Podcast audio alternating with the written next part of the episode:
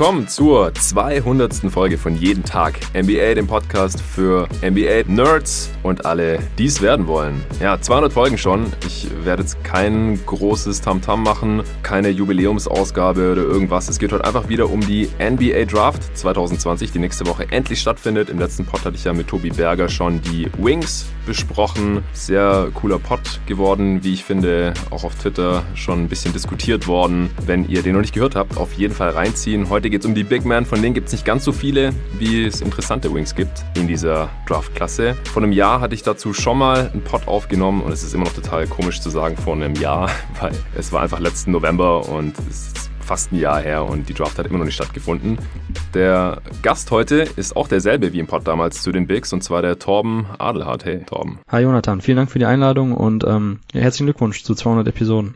Ja, Dankeschön. Ist echt ziemlich krass, dass es jetzt auch schon wieder 200 Folgen sind. Aber es geht natürlich auch erstmal weiter hier, jetzt mit der Draft-Coverage wie angekündigt. Morgen kommt noch der Pod zu den äh, Playmakern oder Guards mit Tobi Bühner und dann eine Mock-Draft und dann je nachdem, was passiert noch bis zur Draft-Night, vielleicht nochmal ein, zwei Folgen, mal sehen. Dann am Donnerstag werde ich mit Tobi zusammen höchstwahrscheinlich was zur Draft an sich aufnehmen und dann geht es ja schon direkt mega steil hier mit dem Rest der Offseason, mit der Free Agency und vielleicht einigen wegen Trades, da gibt es ja auch schon mehr als genug Gerüchte hier die letzten Tage und dann soll die Saison ja noch vor Weihnachten anfangen. Und so lange mache ich auf jeden Fall auch noch weiter. Ich hatte ja immer wieder gesagt, dass es davon abhängig ist, äh, inwiefern ich noch Sponsoren bekomme. Da habe ich jetzt noch mal einen dazu bekommen, beziehungsweise es gibt zwei Sponsoren, die hier schon mal drin waren, die jetzt noch mal mit mir weitermachen wollen, was mich sehr freut. Aber das ist natürlich immer ziemlich abhängig davon, was ich da so hinbekomme. Und äh, auf der anderen Seite gibt es ja die lieben Supporter hier hier über Steady HQ. Ich habe da jetzt genau 80 Mitglieder, habe ich gerade nochmal gecheckt und äh, die zahlen über 400 Euro im Monat, also im Schnitt so 5 Euro pro Supporter. Nochmal vielen, vielen Dank dafür. Torben, du bist ja auch einer. Das ist mir zwar immer nicht so ganz recht, dass wenn die Leute, die mich dadurch supporten, dass sie hier im Pod schon ihre Expertise beisteuern, dann äh, auch noch ein Paket auf Steady HQ buchen, aber vielen, vielen Dank dafür auf jeden Fall. Ja, Qualitätsjournalismus muss, äh, muss vergütet werden. Äh, in diesen Tagen umso, umso wichtiger eigentlich, ne? Von daher sehr, sehr gerne. Ja, danke, Mann. Ich will auf jeden Fall auch noch weitermachen machen. Auf der anderen Seite ist natürlich so, ich muss auch von irgendwas leben, meine Miete zahlen, was zu essen kaufen und so. Ich habe jetzt zum Glück noch äh, keine Frau und Kinder. Ich habe zwar eine Freundin, mit der ich auch zusammenlebe, aber das Ding ist, im Moment verdiene ich im Prinzip einfach nur für mich Geld, aber das wird auch nicht für immer so bleiben, denke ich mal. Von daher muss ich halt früher oder später, wenn das hier ein tägliches Format sein soll, irgendwie davon leben können. 400 Euro über Steady ist ganz cool. Ich muss aber auch dazu sagen, dass davon nur ja, ein bisschen mehr als die Hälfte bei mir ankommt, wenn man davon mal die ganzen Gebühren und Steuern abzieht und von 250 Euro im Monat oder sowas kann man natürlich nicht leben. Deswegen arbeite ich weiter hart dran, dass ich hier regelmäßig Sponsoren drin habe, damit ich jeden Tag NBA einfach weiter vorantreiben kann. Denn es macht mir einen Riesenspaß,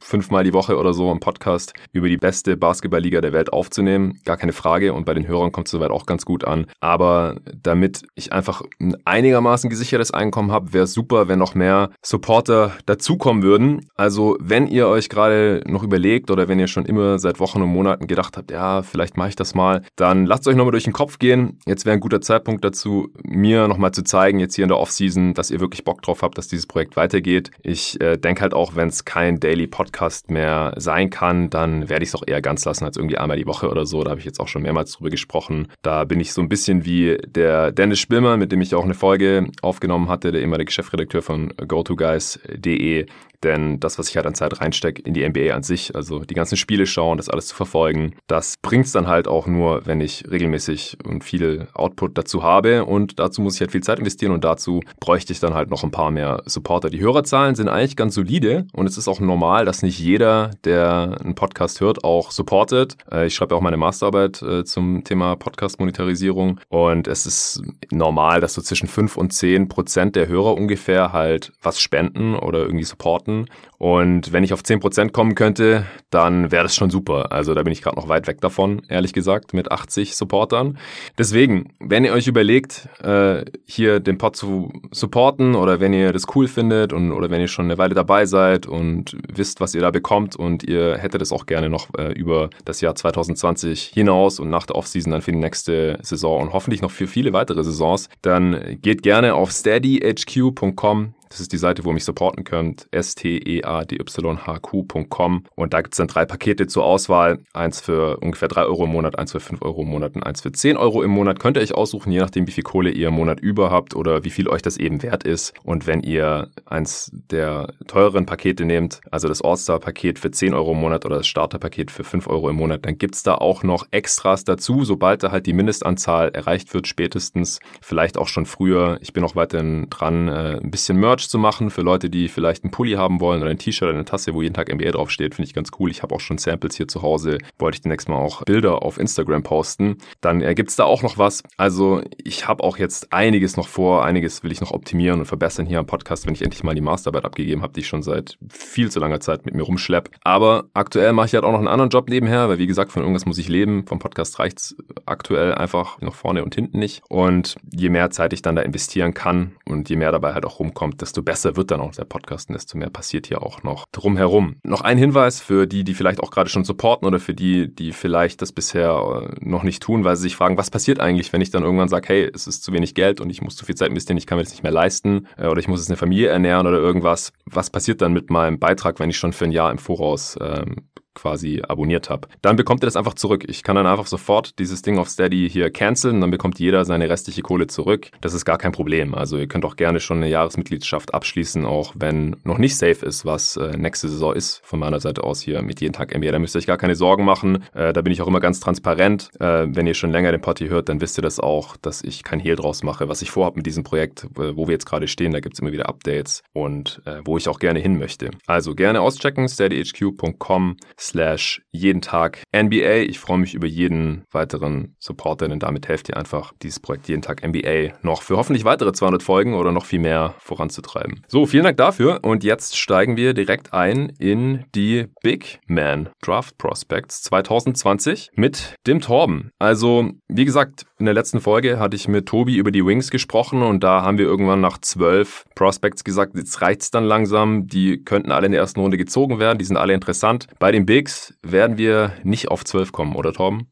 Ähm, man kann sicherlich auch bei den Bigs auf 12 kommen, ähm, inwiefern das aber sinnvoll ist, einmal dahingestellt, weil äh, Also 12, die in der ersten Runde gedraftet werden könnten? das, äh, ich hoffe nicht, ich hoffe nicht. Ähm, ansonsten werden sicherlich einige obskure Entscheidungen getroffen, wenn es so kommen sollte, in den ähm, einzelnen Management-Ebenen. Äh, aber ich sag mal, wir reden bestimmt von einer Handvoll interessanter Big Man Prospects. Dazu kommen noch so paar, ähm, ja, ich nenne es mal Longshots, wo man sagen kann, okay, da, da ist einiges an Talent vorhanden, an Potenzial. Ähm, ähm, und dann gibt's halt nochmal so diese Riege an Spielern, ja, einfach nur große Körper, die vielleicht vor 20 Jahren gefragt gewesen wären in NBA, aber heute eigentlich gar keinen, ja, gar keine Rolle mehr spielen. Und äh, von daher, wie gesagt, ich glaube immer so, die, die Big Man-Riege ist immer so die, ja, ich will nicht sagen, die polarisiert am meisten, da sind wahrscheinlich dann doch eher die Ballhändler und Playmaker, aber bei den Big Men ist es dann auch immer sehr, sehr schwierig, ähm, die Unterscheidung zu machen zwischen den Spielern, die auch gerade noch in den Mainstream-Medien gehypt werden, die ja noch dann aus der Highschool und aus dem College kommen, große Zahlen aufgelegt haben und ähm, mhm. dann eben die Trans Transformation zu dem, zum, zum zum Basketballstil in der NBA aktuell gefragt wird, ne, Four out, Five out. Ähm, deshalb ist es dann wahrscheinlich so, und da werden wir ja nachher auch einige, einige ähm, Spieler zu besprechen haben, wo es eben so ist, dass man ganz klar sagen muss, okay, ich glaube, die, die sind einfach mit ihrem Skillset nicht mehr so prädestiniert dafür, in der NBA eine große Rolle zu spielen. Und ja, einiges ist sicherlich polarisierend, was ich gleich von mir geben werde oder was wir auch auf, unseren, auf unserem Board bei GoToGuys hatten, ähm, weil es einfach nicht dem entspricht, was viele ähm, große Schreiber noch haben oder was in den populärsten Mockdrafts steht. Ja, ich denke auch. Ich denke, man muss einfach immer im, im, Blick halten und da haben wir ja letztes Jahr in dem Pod auch richtig lang drüber gesprochen. Das war im Endeffekt fast auch ein Pod darüber, wie wertvoll sind Big Men eigentlich noch in der NBA, beziehungsweise was müssen die können, damit sie noch Wert haben und halt auch in den Playoffs oder in den Finals noch auf dem, auf dem Feld bleiben und in der Playoff-Rotation drin bleiben können. Und du hast gerade auch erwähnt, dass manche von diesen Spielern, die wir jetzt hier ziemlich weit unten gerankt haben, vor 20 Jahren einfach noch eine größere Rolle gehabt hätten in der NBA und es liegt einfach daran, dass die NBA sich einfach verdammt verändert hat in den letzten zwei Jahrzehnten. Und jetzt ist halt die Frage, wo geht die NBA in den nächsten Jahren hin? Also wie wichtig sind große Körper noch oder die klassischen Big Man Skillsets noch in der NBA? Das heißt, da ist auch immer ein bisschen Glaskugel mit dabei. Und ist, wir sind natürlich auch immer auch stark beeinflusst von dem, was wir in den letzten Jahren gesehen haben oder was wir vielleicht auch jetzt in den Playoffs wieder gesehen haben, wo viele Teams dann doch wieder komplett klein gegangen sind und komplett ohne Big gespielt haben oder mit einem eher kleineren Big auf der 5 dann, wie äh, die Heat mit Adebayo oder die Celtics auch, die viel Small gespielt haben. Oder die Lakers natürlich, die dann, die eigentlich ein großes Team waren, aber in Finals dann auf einmal doch auf ihre klassischen Bigs komplett verzichtet haben, die und LeBron einfach eine Position nach oben geschoben haben und gut war. Im Prinzip haben wir damals im Pod gesagt, oder habe ich gesagt, habe das so ein bisschen so für mich definiert, damit ein Big ein Investment wert ist von einem NBA-Team heutzutage und ein hoher Draft-Pick oder ein First-Round-Pick ist halt ein Investment, je nachdem, in welcher Stelle halt. Top 3. Es gibt ja Bigs, die hier in der Top 3 gemockt werden oder in, in der Top 10 oder in der Lottery oder halt in der ersten Runde. Das ist eigentlich nur wert, wenn die möglichst mindestens ein Skill mitbringen von Switchability, also ein Switching-Scheme funktionieren, was viele NBA-Teams machen, viele erfolgreiche heute, oder sehr gute Rim Protector sind, dass sie wenigstens den Ring beschützen können oder eine Drop Coverage spielen können oder dass sie halt werfen können. Und am besten können sie zwei von diesen drei Sachen und meiner Meinung nach ist halt ein wirklich hohen Pick grundsätzlich nur ein Big Wert oder ein hohes Investment, ein Max-Deal oder was auch immer, ein Big, der alle drei Sachen kann. Und Spoiler Alert, von den Bigs hier sehe ich jetzt eigentlich keinen, der alle drei Sachen kann. Also vielleicht potenziell, das kannst du mir dann sagen, aber Stand jetzt halt nicht. Es gibt ein paar, die können zwei davon und das ist dann schon relativ viel wert. Und manche können halt nur eins oder gar nichts davon und da würden wir beide dann halt, glaube ich, auch keinen Lottery-Pick oder First-Round-Pick drauf verwenden. Deswegen müssen wir heute nicht so viel über die sprechen. Ja, da stimme ich dir zu. An einigen Stellen wird sicherlich eher so allgemeine ideologische Debatten über, über den Basketball-Spielstil geben in der NBA. Ja. Wir kommen ja gleich auch dann noch zu einem Spieler, der vor allem als äh, Playmaker sehr, sehr interessant sein könnte. Von daher, du hast ja gerade schon angesprochen, Bam Adebayo, also wir sind immer davon ein bisschen beeinflusst, was wir aktuell sehen in NBA. Shooting ist sicherlich ein Skill in Offensive, der sehr gefragt ist, aber generell, wenn wir um, wenn wir über Skillball reden, so, dann ist natürlich auch interessant, wenn, wenn du plötzlich einen Big Man auf dem Platz hast, dann hast du vielleicht fünf Positionen oder fünf Spieler, die zeitgleich den Ballvortrag übernehmen können, die in Pick and Roll laufen können, die Entscheidungen mit dem Ball in der Hand treffen können, die eine Defensive unter Druck setzen können, können mit ihrem Passing, mit ihrem Shooting, mit ihrem Scoring. Das ist halt die Frage, bei welchen Spielern wir diese Upside sehen und ähm, oder ob es tatsächlich wirklich nur so eine so eher eine Low-End-Spielerklasse diesmal ist bei den Big Men. Ja, also ich denke, wir müssen auf jeden Fall über drei Spieler sprechen, die in den allermeisten Mocks ziemlich weit oben rangieren und die Namen können wir auch sagen, die werde ich mich auch in den Titel reinschreiben und zwar Onyeka Okongwu, James Wiseman und Obi Toppin. Und dann haben wir nochmal so drei, vier Spieler, über die wir auf jeden Fall gesprochen haben sollten und dann haben wir noch einen Haufen Spieler, so eine Handvoll vielleicht, wo wir eher sagen müssen, wieso wir die jetzt nicht unbedingt in der ersten Runde ziehen würden, denke ich mal, oder? Ja, kann man so sagen, genau. Okay, cool. Dann äh, würde ich sagen, fangen wir doch einfach mal mit dem ersten Big an, der ja, von den allermeisten, also vor allem von Draft Twitter und von äh, vielen Boards und Rankings, auf die ich viel gebe und ich weiß halt auch von, von dir und von den anderen Go-To-Guy-Scouts ganz klar als bester Big dieser Class gesehen wird. Und das ist eben nicht James Wiseman, der bei den Mainstream-Boards meistens noch ganz oben über ihm gerankt wird, in der Top 3 oder so, sondern Onyeka Okongwu eben. Der wird jetzt zwar auch oft in der Top 5 gemockt, ich habe aber auch immer noch welche gesehen, die ihn nur irgendwo weiter unten in der Lottery haben, also auf 11 oder so noch oder, oder 10 oder 9, so um den Dreh. Also seine Range, ich weiß nicht, denkst du, dass er auch in der Top 3 weggehen könnte? Vielleicht sogar an 2 oder so? Ähm, ja, wir ziehen ja jetzt immer mal wieder Quervergleiche bei der äh, Draftklasse mit der von 2013, weil das ja die letzte war, wo, wo man wirklich an dem Abend selbst noch gar nicht wusste, wohin die Reise geht bei den einzelnen Picks. Da hätte ja auch niemand gedacht im Vorfeld, also ich habe zumindest eigentlich nie davon gelesen, dass Anthony Bennett an 1 weggehen könnte. Und das hat ja, ja alles ein bisschen durcheinander gewirbelt. Von daher, ich will mich da nicht allzu weit aus dem Fenster rauslehnen.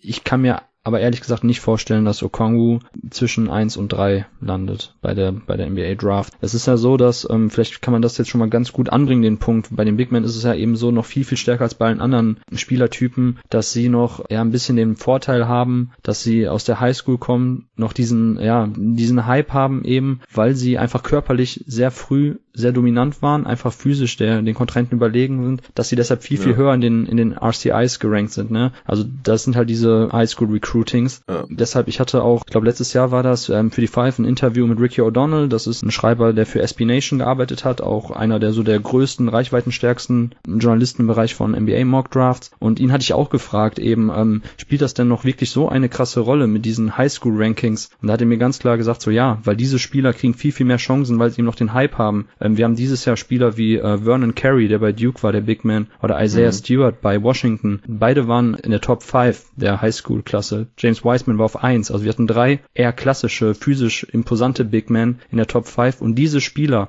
wenn sie dann auch nach einem Jahr ein College verlassen, die kriegen einfach viel mehr Chancen. So, so harsch das klingt, einfach weil sie mehr Hype haben als ein Spieler wie letztes Jahr Brandon Clark, von dem vor, vor zwölf Monaten quasi noch keiner den Namen kannte. Und ja. das ist tatsächlich so. Und das ist ein bisschen so dieser Bias, den in Amerika noch gibt bei den Mainstream-Medien, dass die Spieler, die früh gepusht werden, einfach weil sie eben früh, weiß nicht, die zwei Meter zehn Marke knacken oder im Fall von Isaiah Stewart körperlich super, super weit sind, muskulös auch und einfach da dominieren, so die bekommen einfach viel mehr Chancen. Und deshalb ist es halt so, dass solche Spieler auch nach, wenn es da noch zur Draft geht, einfach noch viel, viel höher sind. Und James Wiseman hat einfach noch den Hype. Das muss man ganz klar so sagen. Es gibt viele Journalisten auch in Amerika, auch eher größere, reichweitenstärkere wie, wie ein Vicini oder ein Jonathan Wasserman, die auch immer mal wieder so zwischen den Zeilen sagen, okay, die Scouts sagen das und das, wir glauben auch, dass die Spieler hoch weggehen, ein Spieler wie James Wiseman, aber eigentlich würden wir ihn gar nicht da sehen. Also es hat so ein leichtes Umdenken schon stattgefunden bei den Journalisten selbst und bei den Leuten, die die Mockdrafts erstellen, aber es ist tatsächlich noch so, dass in den NBA-Büros, so war zumindest auch die Meinung von Ricky O'Donnell, der mir das so gesagt hatte, dass es wirklich so ist, dass die Spieler, die aus der Highschool kommen, da gehypt werden und das sind meistens eben Big Men, dass die einfach noch mehr Chancen bekommen am Anfang ihrer Karriere. Ja, liegt ja auch daran, dass die Manager im Prinzip damit auch ein Risiko minimieren, also in den Augen der Fans eben. Weil wenn die halt einen Spieler ziehen, den jeder Fan kennt seit Jahren, weil er schon auf irgendwelchen Magazincovers war oder auf ESPN schon zu sehen war und so weiter.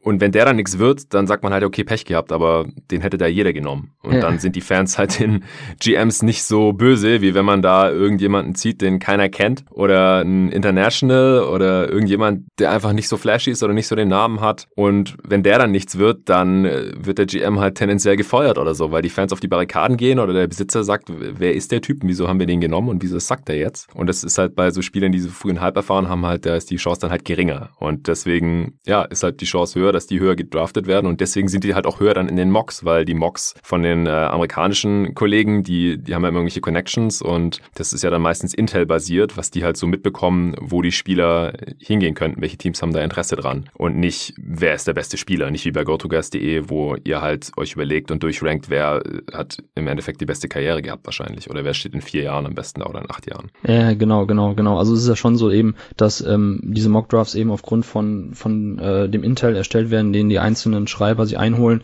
und selbst da gibt's auch Abstufungen. Da hat auch ähm, Rick O'Donnell gesagt, Jonathan Gavoni, also bei ESPN, Free Draft Express, so ja. der ist das Nonplusultra. Man liest ja auch immer wieder bei Bleacher Report, bei Jonathan Wasserman oder bei den Sam Vicini Artikel, die nehmen immer wieder Bezug auf äh, GM told me, a Scout told me, so, mhm. aber ich glaube, man darf nicht den Fehler machen zu glauben, dass die wirklich da, jeder hat so ein ausgeklügeltes Netzwerk. Es wird wahrscheinlich wirklich darauf hinauslaufen, dass viele eben von dem auch ein bisschen rüber gucken, was die Kollegen machen und da ist Gavoni halt immer noch das Nonplusultra nach all den Jahren, weil er damals auch so mit der Erste war und ähm, da beeinflussen die sich auch ein bisschen gegenseitig und ja. da, das hat man die letzten Jahre gesehen. Ich meine, ich beziehe mich immer gerne auf den äh, 2015er Draft mit Jalil Okafor, wo eigentlich, ja, jetzt im Nachhinein, ich meine, das werden schon ein paar Mal gesagt, auch bei den anderen Gastbeiträgen, wo ich hier war. Ja, wir haben ja letztes Jahr einen ganzen Podcast über die ganzen Draft Podcast gemacht, wo man, wo man eigentlich im Nachhinein sagt, okay, es hat eigentlich, hätte man es sehen müssen irgendwo, dass halt diese komplett fehlende Switchability bei Okafor und dieses Low-Post-Spiel nicht mehr so wirklich zu tragen kommen werden. Aber der war halt in allen Mocks so weit oben, dass irgendwo so dieses Group-Thinking da so stark verankert war, dass da keiner mehr richtig ausgeschert ist, so von den populären Schreibern. Und äh, da verfestigt sich eine Meinung. Und bei Wiseman ist das dieses Jahr aber nicht so, muss ich dazu schon sagen. Also es gibt schon immer mal wieder Leute, auch die bei einem großen Outlet schreiben und dafür äh, Content veröffentlichen, die sagen, okay, bei Wiseman, ähnlich wie bei LaMelo Ball oder so, da gehen die Meinungen schon sehr, sehr weit auseinander. Die einen finden ihn overrated, andere GMs und Scouts sagen underrated, also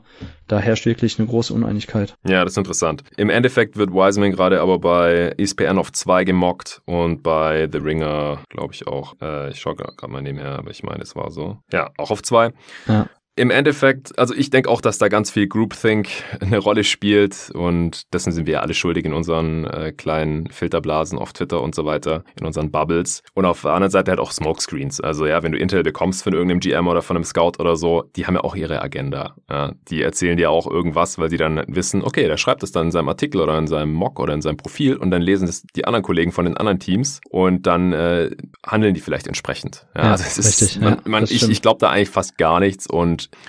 Deswegen finde ich halt auch die Mocks mit Intel von den amerikanischen Kollegen im Nachhinein, also wenn man sich das halt mal anschaut, dann ein paar Jahre später, haben die halt auch nicht unbedingt mehr recht gehabt dann. Also zum einen, was die Picks angeht und zum anderen halt auch, was die Spielereinschätzung angeht und so. Und deswegen finde ich eigentlich unsere Herangehensweise ganz gut, dass wir einfach danach ranken, was wir für sinnvoll halten. Genau, ob man da nachher richtig oder falsch lag, sowohl wo sie gedraftet werden, als auch wie sie sich wirklich entwickeln, da spielen so viele ähm, Aspekte noch eine Rolle, das kann man nicht sagen, aber zumindest das, was wir hier besprechen, das finde ich halt immer wichtig noch zu sagen, weil ähm, wenn ich jetzt irgendwie in, in der Pfeifer schreibe bei GoToGuys oder bei Twitter mein Bigboard raushau, so dann will ich damit nie zum Ausdruck bringen, so hey, das ist, da bin ich mir sicher, das wird so sein. Das ist einfach ja. nur so, so wie ich halt die die Spiele, die ich die ich gescoutet habe, sehe, so wie ich die Sachen, die ich, nicht lese, die ich von den Leuten erfahre, mit denen ich auch ein bisschen quatsch so. Aber das, niemand hat da eben die Weisheit gepachtet so und von daher sollte man da immer ein bisschen ähm, ja den Ball flach halten, finde ich. Auf jeden Fall. Und äh, ich noch viel mehr, weil ich habe viel weniger gesehen als ihr Scouts. Ich mache mir nur ein Bild davon, was für ein Spielertyp das sein könnte, wie das Skillset aussieht und wie das in die NBA passt und wie es sich vielleicht noch entwickeln könnte, einfach auf Erfahrungswerten auch basierend. Von daher finde ich die Pots immer cool, die machen mir auch Spaß und in allererster Linie steigen die meisten ja dann auch in diese Draft-Diskussion ein, kurz vorher, die äh, sich schon seit Jahren irgendwie die Spieler gescoutet haben, weil es einfach Spaß macht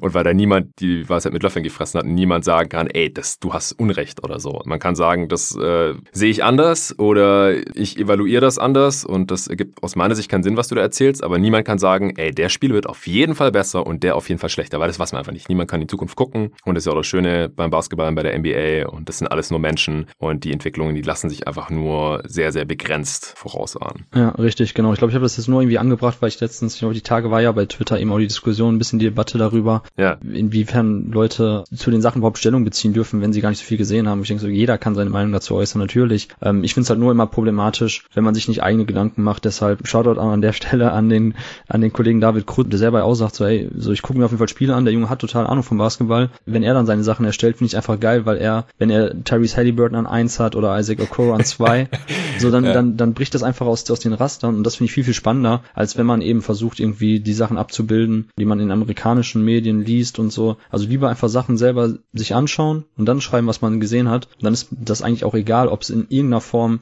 mit dem übereinstimmt, was große Medienvertretern sagen oder was in der NBA dann nachher schlussendlich passiert, weil das bringt jedem noch viel, viel mehr, erweitert den Horizont. Und von daher so beim Draft Scouting noch viel, viel mehr als beim bei allgemeinen NBA-Analysen finde ich, dass, ähm, da kein richtig oder falsch gibt, mehr oder weniger. Ja, das ist, merke ich auch immer wieder der Vergleich zwischen Draft Scouting und dem normalen NBA Scouting, was ich jetzt sonst die ganze Zeit mache. Es ist einfach viel schwieriger. Also einfach weil Competition, egal ob College oder international, das ist einfach, die Teams sind so unterschiedlich stark und Highschool kannst du ja sowieso total vergessen. Ja, also ein NBA-Profi mhm. sticht da einfach heraus, egal ob das jetzt ein Shooting Guard ist mit 1,95, das, das kann halt jederzeit der größte Spieler sein in einem Highschool-Game so. Oder halt ein Center, der mit 17 schon irgendwie 7 Foot groß ist. Also College, ja, kommt immer drauf an, so in welcher Conference die dann spielen und so weiter. Da gibt es so viel zu beachten und dann äh, Seniors sind einfach körperlich schon so viel weiter als die ganzen Freshmen, weil man einfach zwischen 17, 18 und 21, 22 sich körperlich nochmal so weit, so viel weiterentwickelt. Das ist alles so rühren im Trüben im Endeffekt, dass es super schwierig ist, aber halt auch sehr spannend und ich würde sagen, dann fangen wir jetzt mal an mit äh, Okongwu.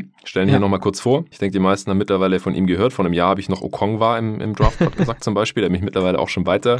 Freshman, ein Jahr jetzt bei USC gezockt, ist noch keine 20 Jahre alt, 19,9 zum Draftzeitpunkt 6'9, nur großen Anführungsstrichen, aber hat äh, eine 7'2 and a half Wingspan. Das wurde ja auch schon gehofft oder erwartet, dass er so 7'2, 7'3 Wingspan hat und da liegt er jetzt genau dazwischen laut den Measurements, die halt auf ESPN jetzt äh, veröffentlicht wurden und ich gehe davon aus, dass die halt auf dem Combine basieren. Hast du da irgendwas mitbekommen? Nee, ähm, das, das fand ich auch gut, dass du dich da schon drum gekümmert hast, als ich den Podcast von Tobi gehört habe, weil da bin ich manchmal ein bisschen so, was die Measurements angeht, ein bisschen faul und ähm, ich, ich argumentiere meistens noch mit den Sachen, die ich noch im Laufe der Saison oder vor der Saison irgendwann mal ja. gelesen habe und da gibt's ja tatsächlich schon eine relative Diskrepanz an einigen Stellen zwischen denen, was, was die einzelnen Universitäten auf ihrer Seite veröffentlichen und was hm. dann nachher bei der Combine oder so ähm, gemessen wird. Ja, oder was die Spieler selber erzählen. Oder was die Spieler selber erzählen, genau. Aber im Fall von Okongwu ähm, passt das wirklich, weil ähm, genau 6'9 kommt hin von der Größe, aber er wirkt halt viel, viel größer. So einerseits aufgrund der Athletik, die er hat, aber auch wegen den Armen. Von daher finde ich. Also das mit der ähm, deutlich positiven Wingspan kommt definitiv hin. Ja, also kann definitiv als Big spielen, obwohl er in Anführungsstrichen nur 6'9 groß ist. 245 Pfund ist auch ordentlich, vor allem für das Alter. Und die Measurements, da gibt's jetzt halt auch bei diesem Mockdraft von ESPN, das hatte ich im letzten Pod auch schon ein paar Mal erwähnt, immer diese Physical Comps. Also nur Spieler, die einfach sehr ähnliche körperliche Ausmaße haben. Und das fand ich jetzt bei Okongwu auch interessant. Es ist halt zum einen sehr nah dran an Bam Adebayo, der ist minimal größer und hat ein minimal längere Wingspan, also echt so zwei Zentimeter oder sowas quasi zu vernachlässigen. Und Al Horford, also auch sehr ähnlich, hat sogar eine kürzere Wingspan, Horford. Okongwu hat 16, 9 und 1 aufgelegt am College und 2,7 Blocks pro Spiel, fast 10% Block Percentage, also fast jeden zehnten gegnerischen Wurf geblockt, das ist ziemlich insane. 65% True Shooting, sehr effizient, Offensivrating von 123 und das, obwohl er für einen Big eine sehr hohe Usage Rate hatte mit 24%, Freiwurfrate fast 50%, also fast halb so viele Freiwurfversuche wie Field Goal Attempts.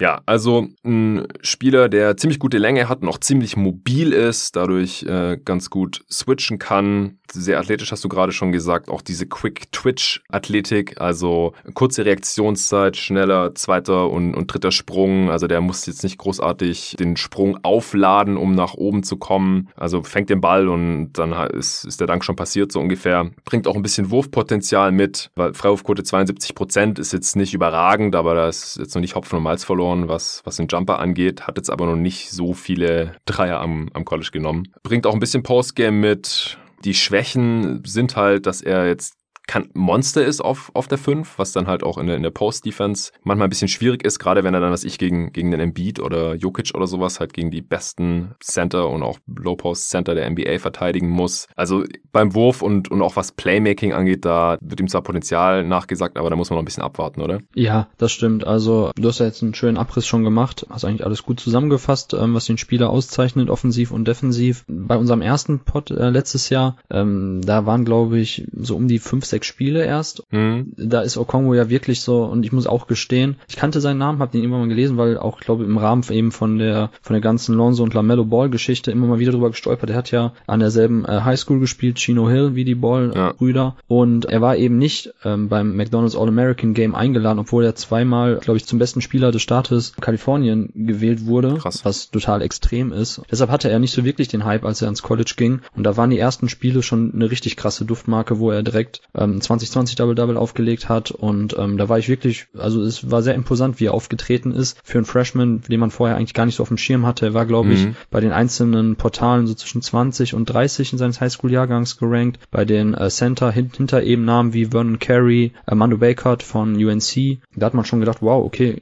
sehr, sehr interessanter Spieler, einfach so super athletischer Rimrunner mit, ähm, du hast gerade schon angesprochen, sehr, sehr explosiven Sprüngen, die diese zweiten und dritten Sprünge, weil ähm, Okongu ist jemand, der auch gerne mal auf Pumpfakes hinten reinfällt, aber er ist so schnell wieder in der Luft, dass er, obwohl er auf den Pumpfake einfällt, den Wurf trotzdem noch blocken kann, einfach weil er so schnell wieder in der Luft ist. Und das sind schon echt äh, herausragende Merkmale seines defensiven Spiels. Ähm, was ich finde, was die Offensive betrifft, weil, wo ich jetzt auch schlauer bin als damals nach den ersten Spielen, weil man jetzt viel, viel mehr halt noch gesehen hat im Laufe der Saison, dass er tatsächlich ähm, interessante Ansätze zeigt eines Face-Up-Spiels. Also du hast schon angesprochen, dass er immer mal wieder im Post äh, gesucht wurde, da auch Bälle erhalten hat. Mhm. Und er hat den Gegner selten eigentlich, also immer mal wieder auf den Rücken genommen, aber oftmals eben ein Pivot-Fuß sich, sich bewegt und dann halt versucht aus dem Face-Up zu attackieren, ähm, ein, zwei schnelle Dribblings und da auch wirklich für einen Big Man ein gutes Ballhandling hat. Es ist umso krasser eigentlich zu sehen, wie effizient er offensiv agiert hat, dafür, dass er ja eigentlich keinen Dreier hat, dafür, dass er eigentlich, ja, im Endeffekt, ich will nicht sagen eindimensional, weil das ist ja definitiv nicht offensiv, aber schon hauptsächlich in äh, unmittelbarer Ringnähe ähm, Gefahr ausstrahlt. Mhm. Und das mhm. liegt einfach darin begründet, dass er einen sehr, sehr ähm, guten Wurf hat, also so ein sehr softes äh, Handgelenk. Also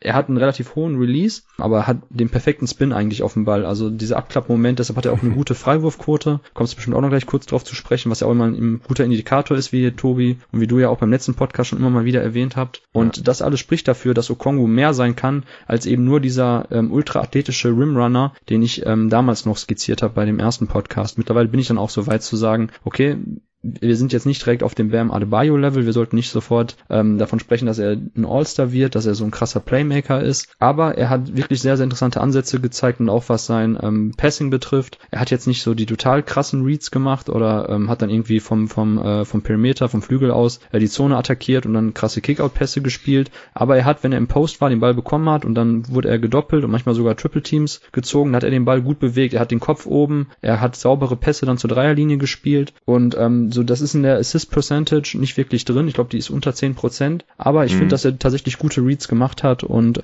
hat eigentlich eine relativ schnelle Entscheidungsfindung, die muss noch besser werden, also er muss noch noch schnell den Ball bewegen oder Abschlüsse suchen, aber ich bin jetzt eben nach den zwölf Monaten wesentlich weiter bei Okongo, als ich damals war und ich sage, okay, es gibt definitiv bei ihm Luft nach oben noch, also ich kann mir schon vorstellen, dass er mehr wird als eben nur ein Montrezl Harrell-Typ, den wir ja damals hatten. Ja, ich denke halt vor allem auch defensiv ist er viel, viel besser als ja. Harrell. Ja. ja, also findest du noch andere Vergleiche außer jetzt Bam? Also Bam liegt halt so nahe wegen Lazy, ne? sehr, ja, sehr ähnlichem Körper, genau, und, und weil er halt diesen Halb erfahren hat und diesen großen Sprung gemacht hat in der vergangenen Saison. Aber man muss halt auch sagen, wenn er wirklich Richtung Bam Adebayo geht, dann müsste er eigentlich der erste Pick sein, dieser Draft, weil dann ist er ein All-Star und auf All-NBA-Niveau und wenn man das relativ safe hat in diesem Jahrgang, dann muss man ihn dann eins nehmen. Also, weil das hat ja eigentlich kein anderer Spieler. Oder zumindest mal ganz safe Top 3. Und es muss ja einen Grund geben, wieso er relativ selten jetzt in der Top 3 gesehen wird. Ja, also das ist eben, es ist halt schwierig, weil seine Rolle in dem ähm, Team von, äh, von USC so war, dass er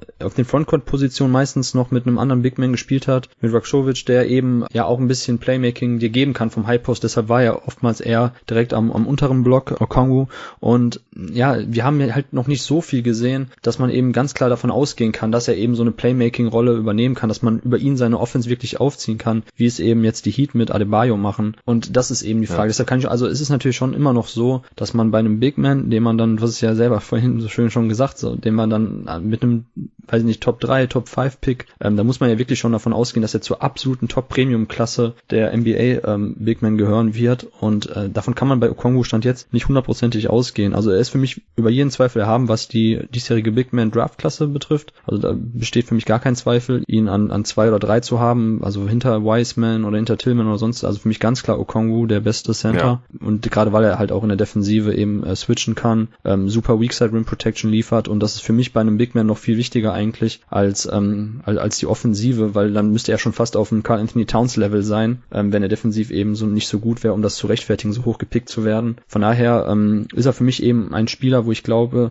er kann dir deine Defensive verankern, er kann dir verschiedene Defensivschemes ermöglichen, dass du eben switchen kannst, dass du dann auf, weiß ich nicht, eben fast alle Positionen, alle On-Ball-Screens ähm, switcht. Und das ist mit ihm möglich, auch wenn er da noch seine Fußarbeit ein bisschen verbessern muss in Space. Aber ähm, ja, wie gesagt, eben, trotzdem ist es offensiv noch nicht ganz so viel gewesen, um ganz klar zu sagen, okay, wir haben hier wirklich einen defensiven Playmaker, einen Defensivcenter, der dir die, ähm, der dir deine Verteidigung verankert und offensiv eben auch noch so viel gibt. Er ist safe, das kann man definitiv sagen. Ein super Rimrunner, den man einfach im Pick and Roll ähm, einbindet, der hart zum Korb abrollt und da vertikales Spacing liefert. Und wenn dann eben noch so sein Passing und sein Shooting kommt, weil wie gesagt, er hat einen interessanten Wurf, der eigentlich gut aussieht technisch, die Freiwürfe sitzen, äh, dann, dann ist natürlich schon bei ihm noch ähm, eine Menge Potenzial vorhanden, klar.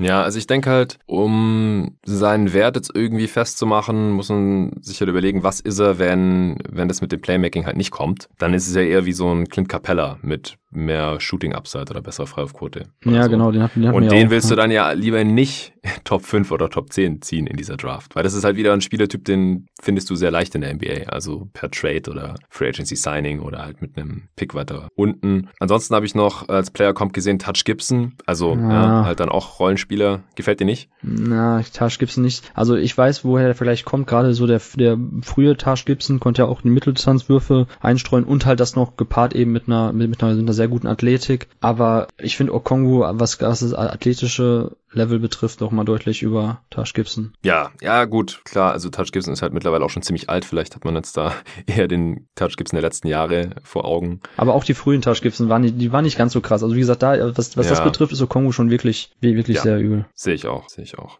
Ja, also für mich auch klar der beste Big hier in der Class. Ähm, wir müssen jetzt auch noch nicht unbedingt in der Draft Class an sich verorten. Das passiert dann in der übernächsten Folge im, im Mock Draft. Also wenn du nichts mehr zu Okongwu hast, das war jetzt auch schon sehr detailliert und wir Wir haben erst über ein Spiel so richtig gesprochen hier im Pod.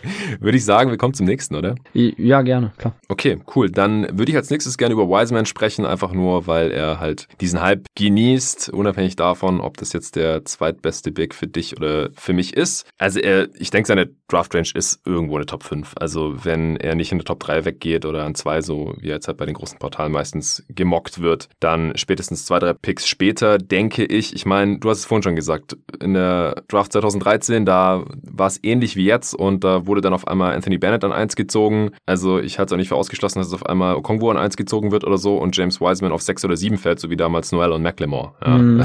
die davor die ganze Zeit auf 1 und 2 überall gemockt und gerankt waren. Aber ich denke halt, wenn keins der Teams in der Top 5 Wiseman draften möchte, dann können sie den Pick traden und dann macht es halt ein anderes Team. Davon gehe ich jetzt einfach mal aus. Hat in Memphis gezockt und das Problem ist einfach, dass er nur diese drei Spiele gemacht hat. Das heißt, er hat nicht mehr gespielt, seit wir den Pod vor einem Jahr aufgenommen haben. Also seitdem hat man ihn aber nicht mehr spielen sehen. Das ist unglaublich eigentlich. Deswegen seine Stats halt auch quasi nutzlos, was auch an der Competition liegt. Äh, er hat in diesen drei Spielen aber halt 20, 11 und drei Blocks aufgelegt in nur 23 Minuten Spielzeit, weil er halt auch am College schon allein körperlich eine ziemliche Macht ist. Er ist immer noch nicht 20, 19,7 äh, Jahre alt, 7 Foot und ein Viertel Inch groß, also über 7 Foot und eine Wingspan von 7,4. Ziemlich lang, nicht ganz so lang, wie es teilweise gemutmaßt wurde. So um die 250 Pfund soll er jetzt wiegen, also auch schon sehr ordentlich. Hat jetzt nochmal draufgepackt, vor allem am Oberkörper hat man jetzt noch Bilder gesehen auf äh, Twitter, die da ein bisschen kursiert sind. 9,6 Standing Reach habe ich äh, noch mitbekommen. Das ist sehr, sehr elitär. Also wir erinnern uns, der Ring hängt auf 10 Feet Höhe, also da fehlen nur 4 Inches, bis der da an, an Ring einfach dran fassen kann im Stehen ohne Springen. Ja, in diesen drei Spielen, was ich noch ziemlich witzig fand, er hat eine Freiwurfrate von über 100 Prozent, also er stand öfter an der Freiwurflinie, als er Würfe genommen hat, also wurde quasi konstant gefault.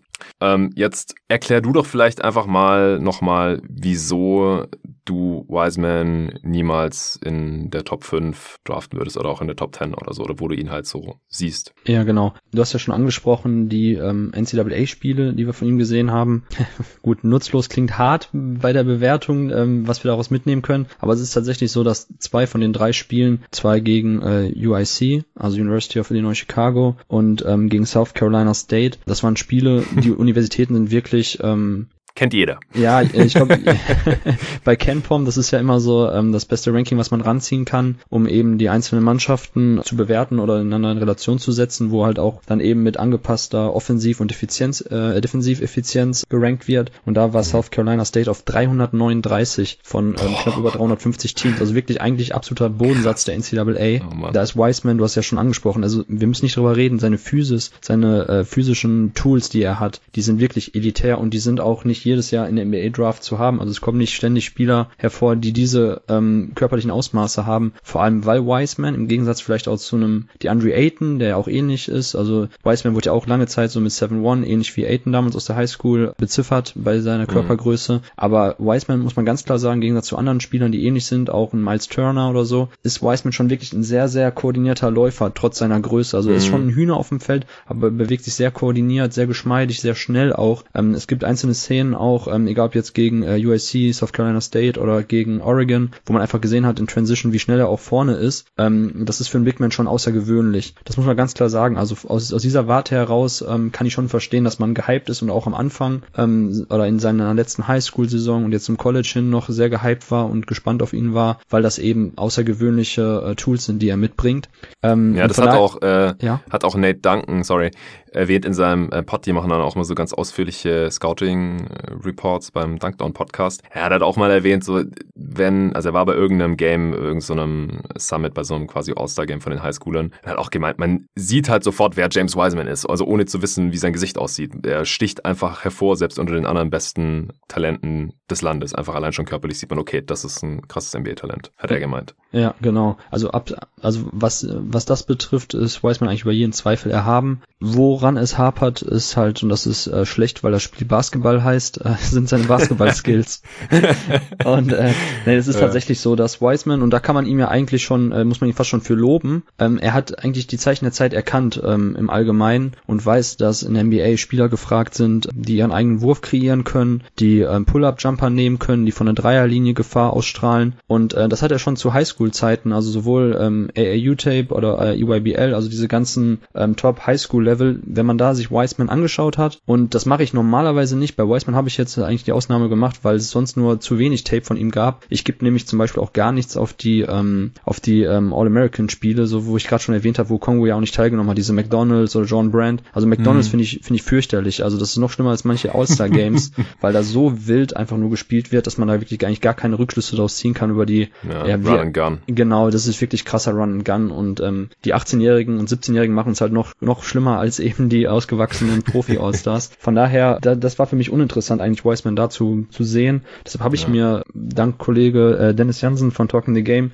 der in dem Bereich auch sehr aktiv war, Tape rausgesucht, mir angeschaut und man muss ganz klar sagen, James Wiseman, obwohl er so krasse körperliche Vorteile hat gegenüber der Konkurrenz auf Highschool-Niveau, hat einfach nicht dominiert. Es gibt den schönen Vergleich zu Marvin Bagley, der ein Jahr vorher auf der, der gleichen Ebene, also EYBL, ganz, ganz andere Zahlen aufgelegt hat. Wiseman hat knapp 17 Punkte pro Spiel gemacht in dieser Top Highschool Liga mhm. und das ist einfach, also so sieht kein kommender NBA-Spieler eigentlich aus. Also so solche Zahlen legt er nicht auf. Es recht nicht, wenn der meistens zwei, drei Köpfe größer ist als die Konkurrenz. Ja. Ähm, Cole Anthony hat ihn komplett frisch gemacht im äh, direkten Matchup und es ist einfach so, dass ähm, James Wiseman in diesen Spielen, jetzt komme ich wieder zu dem Punkt, den ich eigentlich gerade aufgemacht habe, er hat einfach mit dem Ball in der Hand versucht, für sich zu kreieren. Er hat Mitteldistanzwürfe genommen, er hat Off-Balance-Würfe genommen, er hat Dreier geballert, die er nicht gut getroffen hat. Ähm, er hat einfach versucht, und das ist halt die Krux, ähm, eben wie so The Next Unicorn zu spielen. Ich habe ja damals auch in dem Pod erzählt, dass er damals sein ähm, Commitment für die äh, University of Memphis bekannt gegeben hat im nationalen Fernsehen, indem er eben, und er, er stand an so, er saß an so einem Podium und hat dann eben unter dem Podium, unter der Theke quasi so ein Plüscheinhorn rausgeholt, das ein Memphis Tigers Jersey ja. anhatte. So, er hat selber so dieses, dieses ganze Thema Unicorn Einhorn befeuert und ähm, wie gesagt, da kann man ja fast schon sagen, gut, ne, ist besser, ja. also ist gut, dass er es probiert, weil er genau weiß, hey, wenn ich einfach nur äh, hinten ein paar Würfe block und vorne äh, ein paar Dunks mache, das ist nicht mehr so gefragt in der NBA. Die wollen halt auch Big Men mit Skills, die Dreier schießen. Ja. Und das hat er versucht in seinem letzten Highschool-Jahr zu zeigen, mit sehr, sehr mäßigen Erfolg, muss man ganz klar sagen. Also die Zahlen waren nicht gut, die Dreierquote war nicht gut, die Mitteldistanzwürfe sind nicht gefallen. Er hat kein sauberes Handling. Das ist das Handling ist okay für einen Big Man, aber nicht für einen Spieler, der sich selber als Flügelspieler sieht und selber kreieren will, aus dem ne, aus dem Dribbling Pull-up-Würfe nimmt. Da bin ich auch gespannt, was der Kollege David Krutz sagt, der ja letztens bei Twitter noch meinte, dass er da viel Potenzial oder da Upside sieht. Ich muss sagen, ja gut, er hat's versucht, aber es ist wirklich nicht besonders gut gewesen. Muss man ganz klar sagen, dass James Wiseman in diesem Bereich nicht gut aussah. Und natürlich ist er noch jung, aber ich kann halt nur das beurteilen, was ich sehe. Und natürlich stelle stell, stell ich ihm noch ein bisschen ähm, Raum zur, für Verbesserungen in Aussicht. Aber das war halt nicht gut. So, und gegen Oregon ist das einzige College-Game, was wir gesehen haben, gegen ein Team, wo auch wirklich, ähm, wo er auch Matchups hatte gegen Spieler, die später mal ihr Geld mit Basketball verdienen werden, sag ich mal so. Und mhm. ähm, er hatte Foulprobleme in dem Spiel, das ist natürlich auch schon mal schlecht, aber er wollte auch wieder viel zu viel. Er hat, das habe ich letztens auch bei Twitter gepostet, den Clip, wie er gegen Peyton Pritchard, auch ein Oregon Guard, der für die NBA in Frage kommt, der jetzt in der Draft dabei ist, so wahrscheinlich so Second Round irgendwo gezogen wird, der ist 6-1. So, und James Wiseman hatte, hatte Pritchard vor sich und statt ihn irgendwie aus dem Face-Up zu attackieren oder sonst was zu machen oder über einfach über ihn drüber hinwegzuwerfen, mhm. hat er einen Stepback-Wurf wollte er nehmen, hat dann äh, Pritchard hat dann äh, seine Hand an den Ball bekommen und Seven Foot One Wiseman hat es nicht geschafft, äh, drüber hinwegzuwerfen, sondern hat einen Turnover produziert. Ja, der hat dann auch so versucht, noch so wegzupassen, oder? ja, das war genau, das war halt eigentlich. ein Up-and-Down-Fehler, so ein Turnover. Ja, genau. Und ja. Äh, das ist brutal. Man will natürlich auch die Sachen, ne, wir reden immer von Sample Size, so das will man jetzt nicht überbewerten, aber so so so, so ist halt sinnbildlich. Das, ja, es ja. ist sinnbildlich für Wiseman, genau. So und das klingt natürlich jetzt doof, wenn ich sage so, okay, ich wusste schon, das habe ich letztes Jahr auch gesagt im Podcast, für Wiseman ist es das Beste, wenn er wahrscheinlich nicht mehr spielen wird, wenn er weiterhin dieser Mystery Man bleibt, so, weil er hat dann jetzt schon so seine seine, seine Draft Range, er wird nicht mehr richtig krass fallen. Aber für mich selber, so jetzt kann ihm natürlich egal sein, was ich in der Five schreibe oder was ich auf Twitter veröffentliche, wo ich ihn hinsetze, aber für mich wäre es einfach besser gewesen, mehr von ihm zu sehen. Dann hätte ich ihn vielleicht auch dann wesentlich höher jetzt noch gehabt, aber so ähm, habe ich halt einfach von ihm nicht nicht viel gesehen, was besonders gut aussah. Und dann gebe ich ihm halt so die Baseline aktuell. Ein Defensivcenter, der viel mit seiner Länge und seiner Athletik gut macht, der in direkter Korbnähe auf jeden Fall ähm, für äh, Rim Protection sorgt, der in der Drop Coverage gut aussieht, aber der halt insgesamt über das ganze Halbfeld gesehen nicht besonders clever agiert. Also er hat Probleme beim Positioning, er weiß manchmal nicht so genau, wenn eben ein High Pick and Roll gelaufen wird vom, vom Gegner, wo er zu stehen hat, in welchem Winkel der Gegner ihn vielleicht attackiert, wie er dann seine Beine positionieren muss. Er konnte da halt auch jetzt auf Highschool und auf College-Niveau halt noch sehr, sehr viel kaschieren durch seine Länge, indem er dann eben noch irgendwelche Recovery-Blocks äh, setzen konnte. Aber so richtig geil sah das eigentlich nicht aus. So, ne, die ganzen Blockzahlen, die er hatte, lassen sich halt größtenteils darauf zurückführen, dass er eben durch seine Länge und seine Wingspan eben noch die eigenen Fehler und das eigene schlechte Positioning ein bisschen ausgleichen konnte. Und wenn wir das alles zusammenführen, muss ich sagen, okay, ähm, die Baseline ist halt irgendwie so ein Nerdens Noel Spielertyp, der einfach seinen Mehrwert in der Defensive hat und vorne einfach ein athletischer ähm, Rimrunner ist, stark im Pick and Roll, weil Wiseman kann halt viele äh, Lob-Anspiele hochprozentig äh, verwerten. Die Freiwurfquote lässt sich auch damit erklären teilweise, also die Freiwurfrate, dass er einfach, wenn er nicht ausgeboxt wird, er holt den Offensivrebound, so er holt den Putback-Dank. Mhm also das hat man sofort gesehen, wenn die Gegner ihn nicht ausboxen, nicht auf den Rücken nehmen, dann haben die keine Chance gegen Wiseman. Von daher willst du eigentlich auch als NBA-Head Coach in der Zukunft, dass ähm, Wiseman den Korb attackiert, auch nach einem Wurf. Und dann willst du nicht, dass er selber irgendwo an der Dreierlinie steht, sondern dass er dann zum Offensivrebound geht. Das sind halt alles Sachen, so die schreien jetzt nicht eben nach totalem Superstar. Mhm. Und von daher ist das der Grund. Ich bin definitiv eher am, an dem einen Ende des Feldes oder des Spektrums, was Wiseman betrifft. Deshalb auch jetzt die lange Redezeit von mir. nur um das nochmal vielleicht auch, um mich selber nochmal zu ähm, erklären, weil viele ja sehen ja dann auch irgendwie die Sachen, die ich schreibe oder Big Board oder auch von Go-To-Guys und sagen so, hey, what the fuck, so, wieso packt ihr ihn denn so weit hinten? Der, der, der Junge ist 7-1 so und der wird sich auch noch verbessern und das ist doch viel zu krass, dass ihr ihn so schlecht seht. Aber dann sind wir eben an dem Punkt, okay,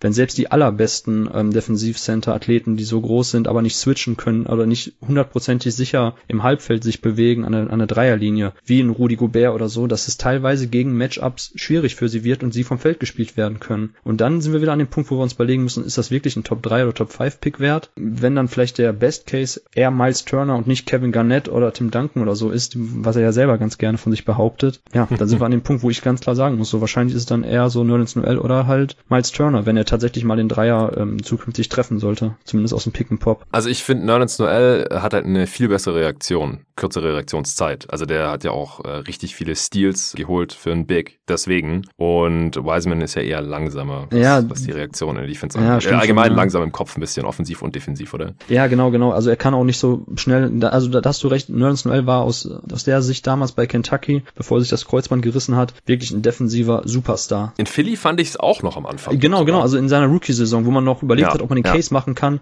dass jemand aufgrund seiner herausragenden Defensive auch Rookie of the Year wird, obwohl er offensiv nicht viel anbietet. Daran erinnere ja. ich mich auch noch, dass wir damals auch tatsächlich darüber diskutiert hatten. Also, aber wenn, dann muss ich aktuell sagen, würde ich Wiseman eher in der Defensive die Chance geben, noch richtig gut zu werden, als in der Offensive, wo schon wirklich sehr, sehr viel zusammenkommen muss. Gerade weil ich eigentlich auch im Gegensatz zum, ähm, zu Leuten wie Carl Anthony Towns oder Embiid oder so, da sehe ich nicht die Möglichkeit bei ihm, dass er sich selber seinen eigenen Wurf kreieren kann oder aus dem Dribbling mal so wirklich hochprozentig Würfe trifft.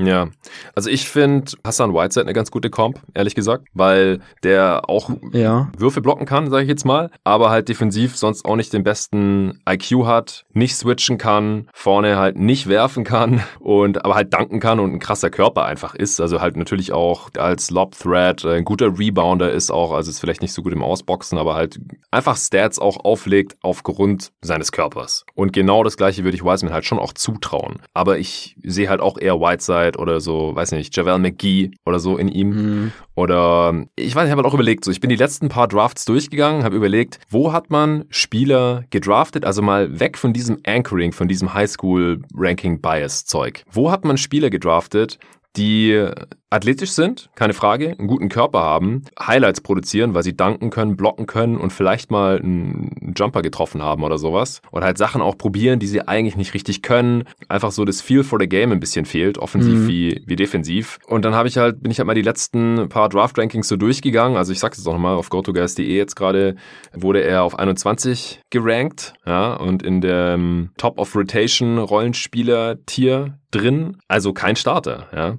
Und habe ich, hab ich halt geguckt, so mit welchen Spielern könnte man das vergleichen und dann habe ich noch so Marquise Chris gesehen, ja, der hatte halt nicht diesen, diesen Hype, aber hat halt ähnliche Probleme irgendwie. Ja, also kann halt auch nicht richtig werfen. Total athletisch, aber es fehlt halt auch Basketball-IQ irgendwie. Nicht die schnellste Reaktionszeit, aber wenn er halt aufladen kann, kann er krass springen und blockt halt deswegen Würfe und, und dankt und alles. Ist natürlich nicht so groß, wie Wiseman nicht so lang und so weiter. Oder halt auch Robert Williams, der ist auch kleiner zum Beispiel. Halt auch so ein Typ, der halt von seiner Athletik und seinem Körper irgendwie lebt, aber wo halt die Fundamentals noch fehlen und äh, Erfahrung natürlich auch fehlt und einfach die Skills nicht, nicht ausgereift sind sind. So irgendwie in die Richtung. Also da könnte man halt auch dieses Ranking in den 20ern irgendwie erklären. Ja, genau. Also das stimmt schon. Also mit Top of Rotation bedeutet ja nicht, dass wir nicht sagen, er könnte kein Starter sein bei einem Team. Aber ja. ähm, ist halt eher die Frage, deshalb haben wir auch immer so ein bisschen versucht zu, zu argumentieren mit Starterminuten und auch dieses Jahr, Tobi hat es ja auch schon erwähnt gehabt im letzten Podcast, ein bisschen mehr drauf geachtet, so ist er jemand für die Regular Season oder ist er jemand dann wirklich, wenn es äh, hart auf hart kommt, in den Playoffs, ähm, der dann auch noch auf dem Feld bleiben kann, der dann auch noch immer spielbar ist, wie es ein Bam Adebayo als Big Man beispielsweise ist, der kaum vom Feld gespielt werden kann, egal was der Gegner aufs Feld schickt. Ja. Ähm, und da muss man bei Wiseman eben sagen, also das ist aktuell wirklich sehr schwer vorzustellen, dass er gegen jedes Small Ball Line-Up bestehen kann. Ähm, wenn es selbst, wie gesagt, die absoluten Top-Premium-Defensiv-Bigs nicht mal schaffen. Also, ne, selbst da muss man ja manchmal Snyder ja auch überlegen, okay, wie regelt er das jetzt mit Gobert, der eigentlich auf einem komplett anderen Level ist. Also das ist ja schon wirklich so der ja. 99. Percentile Outcome in dem Fall bei Wiseman. Back-to-back -back Defensive Player of the Year. Also. Eben, also wovon reden wir, ne? Und ja. ähm, von daher ist, also ich bin da vielleicht auch ein bisschen streng, einfach aus, aus den Erfahrungen, die ich die letzten Jahre gesammelt habe, wo ich selber auch manchmal Bigs vielleicht noch ein bisschen überbewertet habe. Also ich war zum Beispiel bei Miles Turner ähm, 2015, den hatte ich wesentlich höher. Ich hatte ihn, glaube ich, dann sechs oder sieben. Ähm, Willie Cauley Stein dafür nicht ganz so hoch, ist aber auch ein Spielertyp Willie Cauley Stein, wo man damals auch dachte, oh, das könnte der nächste Tyson Chandler sein. Offensiv mhm. hat er zwar nicht viel anzubieten, aber der bewegt sich defensiv super, der kann switchen, der kann hatchen, der kann rausgehen, ähm, der, der kann Pick and Roll blitzen, kloppeln, was auch immer. So, aber bei Willie Cauley Stein sieht man ja auch aktuell, so er ist jetzt im sechsten Jahr dann, glaube ich, oder geht es in sechste Saison und so richtig seine Rolle gefunden oder so richtig festgespielt hat er sich nicht. Nee, bei den Mavs hat er ja auch nicht die Playoff-Rotation knacken können und ja. jetzt mal gucken, wo er als nächstes landet. Vergleiche noch, die ich nicht so passend finde. Also ich habe auch Rashid Wallace, also ohne Headcase quasi gelesen. das passt da überhaupt nicht. Rashid Wallace hat im All-Star-Game mit der Offhand einem Dreier nach dem anderen reingeknallt. Genau. Wiseman trifft 60 Prozent seiner Freiwürfe oder so. Wie, wie, wie geht das denn zusammen? Also auf gar keinen Fall ist, ist Wiseman irgendwie Rashid Wallace. Äh, Rashid Wallace ist eh one of a kind, aber den, den Vergleich fand ich massiv unpassend. Dann natürlich aufgrund der körperlichen Ausmaße, die wir nicht, nicht so oft sehen, werden dann natürlich dann halt auch andere äh, athletische Center, die über 7 Foot groß sind und ja, kräftig sind. Wobei muss man auch nochmal dazu sagen, ja, Wiseman, äh, dem fehlt auch so die, die Core Strength. Und das ist ja auch ein Grund, wieso er dann nicht so körperlich dominiert wahrscheinlich. Also Embiid oder David Robinson oder so, also die Vergleiche finde ich so oft und die liest man immer wieder. Ja, also es, es gibt auch echt viele Szenen jetzt noch weniger Highschool, aber tatsächlich jetzt auch schon auf dem College, auch gegen die etwas schlechteren Teams von dem wir oder den deutlich schlechteren Teams, wo er es nicht schafft, im Frontcourt, also am Block richtig Position zu beziehen, sondern sich dann auch noch ein bisschen out of position drücken lässt von dem Verteidiger, der deutlich kleiner Aha. eigentlich ist. Das spricht ja dann auch eben genau dafür, was du gerade gesagt hast, dass da ein bisschen die Courtman fehlt. Und ich habe es ja beim letzten Pod auch schon gesagt, ich finde es halt brutal, wenn man sieht, dass ein James Wiseman eigentlich ein kommender Number One Pick vielleicht in seinem ersten College-Spiel die ersten, was waren das? Äh, ich glaube 15 Angriffe. Die ersten 10 Angriffe hast du gesagt. Genau, die ja. ersten 10 Angriffe, nicht einen Touch kriegt, so nicht einmal den Ball berührt im ja. Angriff. Also das finde ich schon brutal, muss ich ehrlich sagen, weil wir reden auch davon immer, ja. wenn man einen First Pick hat oder Top 3 Pick, so man sucht eigentlich so seinen kommenden Franchise-Player, offensiven Star, Go-To-Guy, wie auch immer. Und ähm, wenn, wenn derjenige nicht, nicht den Ball in der Hand hat, dann kann er auch keine Offensive kreieren oder für eine Defensive gefährlich sein. Und die Gefahr sehe ich bei Wiseman echt extrem. Und ähm, wir können ja auch darüber sprechen, so was macht denn Transition Basketball in der NBA aus? So, ähm, damit ziehe ich jetzt nicht nur darauf ab, um zu sagen, oh, wenn nachher in die Playoffs geht, dann ist wieder das langsamer, bla bla bla, sondern ich meine damit so, ganz ehrlich, so wir reden von 20 Prozent ja. der Körbe, die in Transition erzielt werden. Deshalb finde ich das auch mal so ein bisschen aufgebläht, wenn man sagt, ähm, oh, der Spieler ist brutal stark in Transition. Ja, aber er kann halt nicht 30 Punkte in Transition erzielen pro Spiel. Also. mas Ja, das stimmt. Also vielleicht noch ein, ein Take zu Wiseman, wenn er jetzt irgendwie doch an zwei zu den Warriors oder so geht. Also für ihn persönlich wünsche ich mir das sogar. Also ich glaube, bei den Warriors wäre das erstmal perfekt, weil dann könnte er sich erstmal auf die Sachen, die er schon kann, konzentrieren. Ring beschützen, also Würfel blocken kann er einfach mit dem, mit dem Körper, mit den Anlagen, das, das bekommt er schon hin. Mhm. Und äh, vorne halt so Rim-Running. Und Steve Kerr hat ja eh so einen Softspot für so Rim-Protecting, Rim-Running Bigs gehabt schon immer. Äh, der spielt ja ungern, vor allem in der Regular Season, die ganze Zeit small Small mit Draymond Green auf der 5 mhm. oder sowas. Das, dann könnte er halt diese Rolle einnehmen, die davor halt Looney oder McGee oder Isili früher oder so inne hatten erstmal. Und dann können sie ja langsam schauen, was kann der noch so im Training. Ja? Können wir den Wurf antrainieren oder sein Ballhandling verbessern oder äh, seine ja, Mobilität, Agilität irgendwie ein bisschen verbessern, seine Fußarbeit, ja, dass er dann vielleicht doch mal switchen kann oder ja, dass man über ihn im Post gehen kann oder irgendwas, ja, dann halt so ganz langsam, während dann halt Curry und Claire Thompson und Draymond Green und so langsam älter werden und dann die Load halt so langsam auf ihn übertragen und das Feld für ihn breit machen können Curry und Clay Thompson ja auch noch in fünf Jahren, ja. ja. Wenn, die, wenn die dann schon alt sind, ja. Deswegen fände ich es für ihn voll geil, aber es, ich fände es halt aus Asset-Management-Sicht total schwachsinnig von den Warriors, wenn jetzt hier äh, so einen Spielertyp draften, der halt erstmal nur, weiß nicht, McGee oder Whiteside ist und vielleicht für immer so bleibt und ja, einfach mal nicht, nicht weiß, ob, ob der jemals wertvoller wird, wenn es halt ein Spieler ist, den so ein Team sich mit der Taxpayer Mid-Level Exception reinholen kann oder so. Ja, genau. Ich wollte gerade sagen, du sprichst die Leute ja an und da musst du nur schauen, was die Warriors für die ausgegeben haben. Und wenn er dafür jetzt die mit dem, also wenn, wenn man jetzt eben den zweiten Pick nutzt. Ja, stimmt. Also, das wäre der höchst gepickte Spieler von den allen. ja.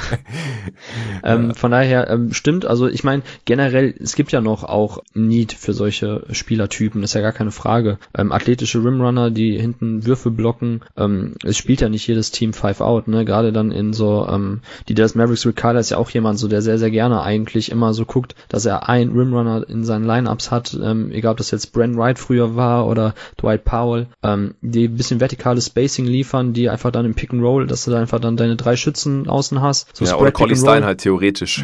ja, genau, theoretisch, genau. So, und äh, das sind halt die Sachen, so wo ich sage, okay, solche Spieler sind eigentlich auch noch gefragt, aber davon gibt's halt viele so und normale Marktwirtschaft ist in NBA dann auch irgendwie kommt zu tragen, dass man sagt, okay, es gibt halt weniger ähm, Positionen für diese Spieler oder beziehungsweise weniger ähm, weniger Jobs, um die sich mehr Leute prügeln ja. müssen, die halt so diese Skills mitbringen. Ähm, dann ist halt die Frage, wie lange Wiseman da eben noch diesen die, diesen frühen Pick-Hype nutzen kann für sich, wenn er eben es nicht schafft, ähm, zumindest so den stationären Spot-Up-Dreier zu treffen oder vielleicht mal aus dem Pick-and-Pop aus der Mitteldistanz mal einen Wurf einzustreuen, das wird ja auch schon helfen und eben seine ähm, Pick-and-Roll-Defense auch verbessert. Ähm, von daher, ich, ich habe ihn jetzt auch ein bisschen höher gesetzt. Ich hatte ihn auf meinem ähm, ersten Big Board, hatte ihn glaube ich auf 22, so ich würde ihn jetzt wahrscheinlich so um 18, 19 herum, so also eher Ende Top 20 sehen, aber ähm, ist natürlich, wie gesagt, die Diskrepanz ist riesig noch zu den äh, Listen oder zu den Mock Drafts, aber wie mhm. gesagt, ich würde lieber erstmal bei den Playmakern, bei den Wings gucken, was da geht, ähm, bevor ich dann sage, ich nehme jemanden wie James Wiseman, wo halt echt sein sein richtig spannendes Ceiling sehr unwahrscheinlich ist, dass er es eben erreicht. Ja, ja, das sehe ich sehr ähnlich. Mein Big Board ist nur nicht fertig. Ich denke auch, dass ich ihn vielleicht eher an 15 als an 20 haben werde, aber wie gesagt, am Sonntag werde ich dann mit David draften und wenn er ihn höher sieht, dann gucken wir mal, was ja, da am Ende Ich wollte gerade sagen, muss dir keine Sorgen machen.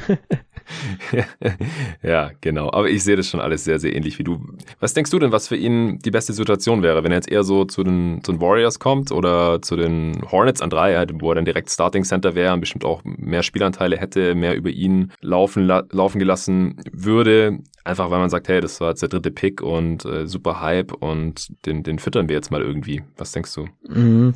Also ähm, ich kann mir eigentlich kein Szenario vorstellen, in dem ich nicht einen anderen Spieler dann noch lieber hätte. Jetzt unabhängig davon, dass ich sowieso weiß, wenn ich so hoch habe. Aber ich denke mir so, weißt du, ich finde halt Warriors, wie du gerade gesagt hast, passt. Äh, Hornets finde ich auch sehr, sehr spannend. Aber ähm, an Hornets Stelle, so würde ich dann noch lieber schauen, wenn da noch jemand wie LaMelo Ball noch da ist, ähm, dass ich dann ihn pick. So, weil unabhängig ja. jetzt von Graham ja. und Rosier und die ganze Situation. Ja. Ich meine jetzt nur für, nur für ihn ihn aus seiner Sicht so? Was denkst du, wie, wie kann er sein Potenzial maximiert mhm. werden tendenziell so? Ach so, ja. Was für eine Rolle die ersten Jahre? Wahrscheinlich nicht ähm, bei den Warriors. Also ich würde schon sagen, ähm, hm. in einem Team dann doch eher wie die Hornets, wo er neben jemanden spielen kann, jetzt wie PJ Washington, der vielleicht auch den Dreier trifft, wo er sich schon erstmal darauf konzentrieren kann, eben im Pick and Roll viel eingebunden zu werden, weil den, ähm, weil den Hornets fehlt ja aktuell immer noch jemand trotz der Leistungsexplosion von Graham, wo man ganz klar sagen kann, okay, der sorgt allabendlich jetzt eben für 20 Punkte. Und ähm, da kann ich mir vorstellen, dass er da zumindest noch, noch eine viel höhere Usage Rate hat als vielleicht in anderen Teams. Ähm, und hängt natürlich auch ein bisschen mit dem Spielstil zu zusammen. Ähm, da kann ich mir auch gut vorstellen, dass das halt dann passen würde. Ähm, und also wie gesagt, ich würde mir für ihn wünschen, dass er auch zu einem Head Coach kommt, der ähnlich ist wie Penny Hardaway. Also äh, man muss ja dazu sagen, dass James Wiseman bislang eigentlich immer so eine kleine Komfortzone gelebt hat, weil Penny Hardaway auch äh, zu Highschool-Zeiten schon sein Head Coach war. Da war ja dann eben das Thema mit der hm. Bezahlung, dass er Penny Hardaway eben beim Umzug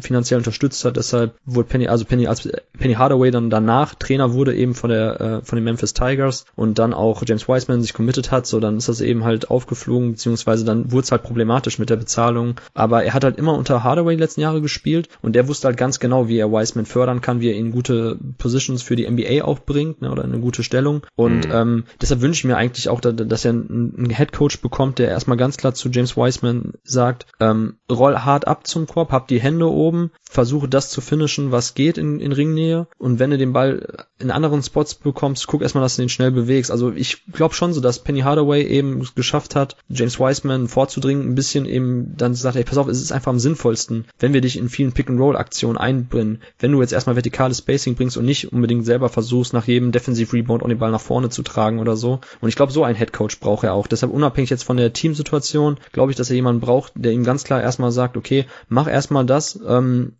was du kannst und dann schauen wir, was passiert. Bleib erstmal auf dem Feld. Wenn du jetzt schon anfängst, äh, irgendwie Stepback Dreier oder Stepback Midrange Jumper zu nehmen, dann musst du dich runternehmen, dann kannst du nicht spielen, kannst du nicht verbessern. So deshalb glaube ich erstmal wichtig ist, dass er in ein Team kommt, wo man eigentlich einen guten Pick and Roll Ballhändler hat, der ihn einsetzen weiß, äh, den einzusetzen weiß und eben Head Coach, der ihn auch bei relativ äh, ja, strenger Hand eben führt. Deshalb, also wenn es die Hornets sind mit äh, Borrego, dann von mir aus gerne an 13 Hornets äh, oder an 12 Warriors, mhm. aber wie gesagt, Hornets finde ich noch besser. Okay, also ich halt eher Warriors, weil ich halt denke, dass er da ganz klar eine beschnittene Rolle hätte und dann eben so agieren würde, wie du es gerade auch dargelegt hast. Und bei den Hornets, da sehe ich halt auch die Gefahr, dass er sich dann halt selber so ein bisschen als äh, Retter sieht und dann einfach, wenn er zu viele Touches bekommt, zu viele Würfe, zu viel Quatsch macht und jetzt nichts gegen Borrego oder sowas. Also das ja, macht nicht so am Headcoach fest, sondern einfach nur an, an der Rolle, die er wahrscheinlich hätte bei so einem Team, die jetzt noch keinen festen Ja, aber meinst du, er haben oder so. Ja, ja, also verstehe ich, ich frage frag mich nur, ob er dann bei den Warriors in den nächsten Jahren auch wirklich so diesen, diese Möglichkeit bekommt, sich zu entwickeln, auch ein bisschen so Trial-and-Error-mäßig funktionieren darf. Das ist halt die Frage, ne? Mm, ja, ich denke halt, das wäre dann ein Prozess,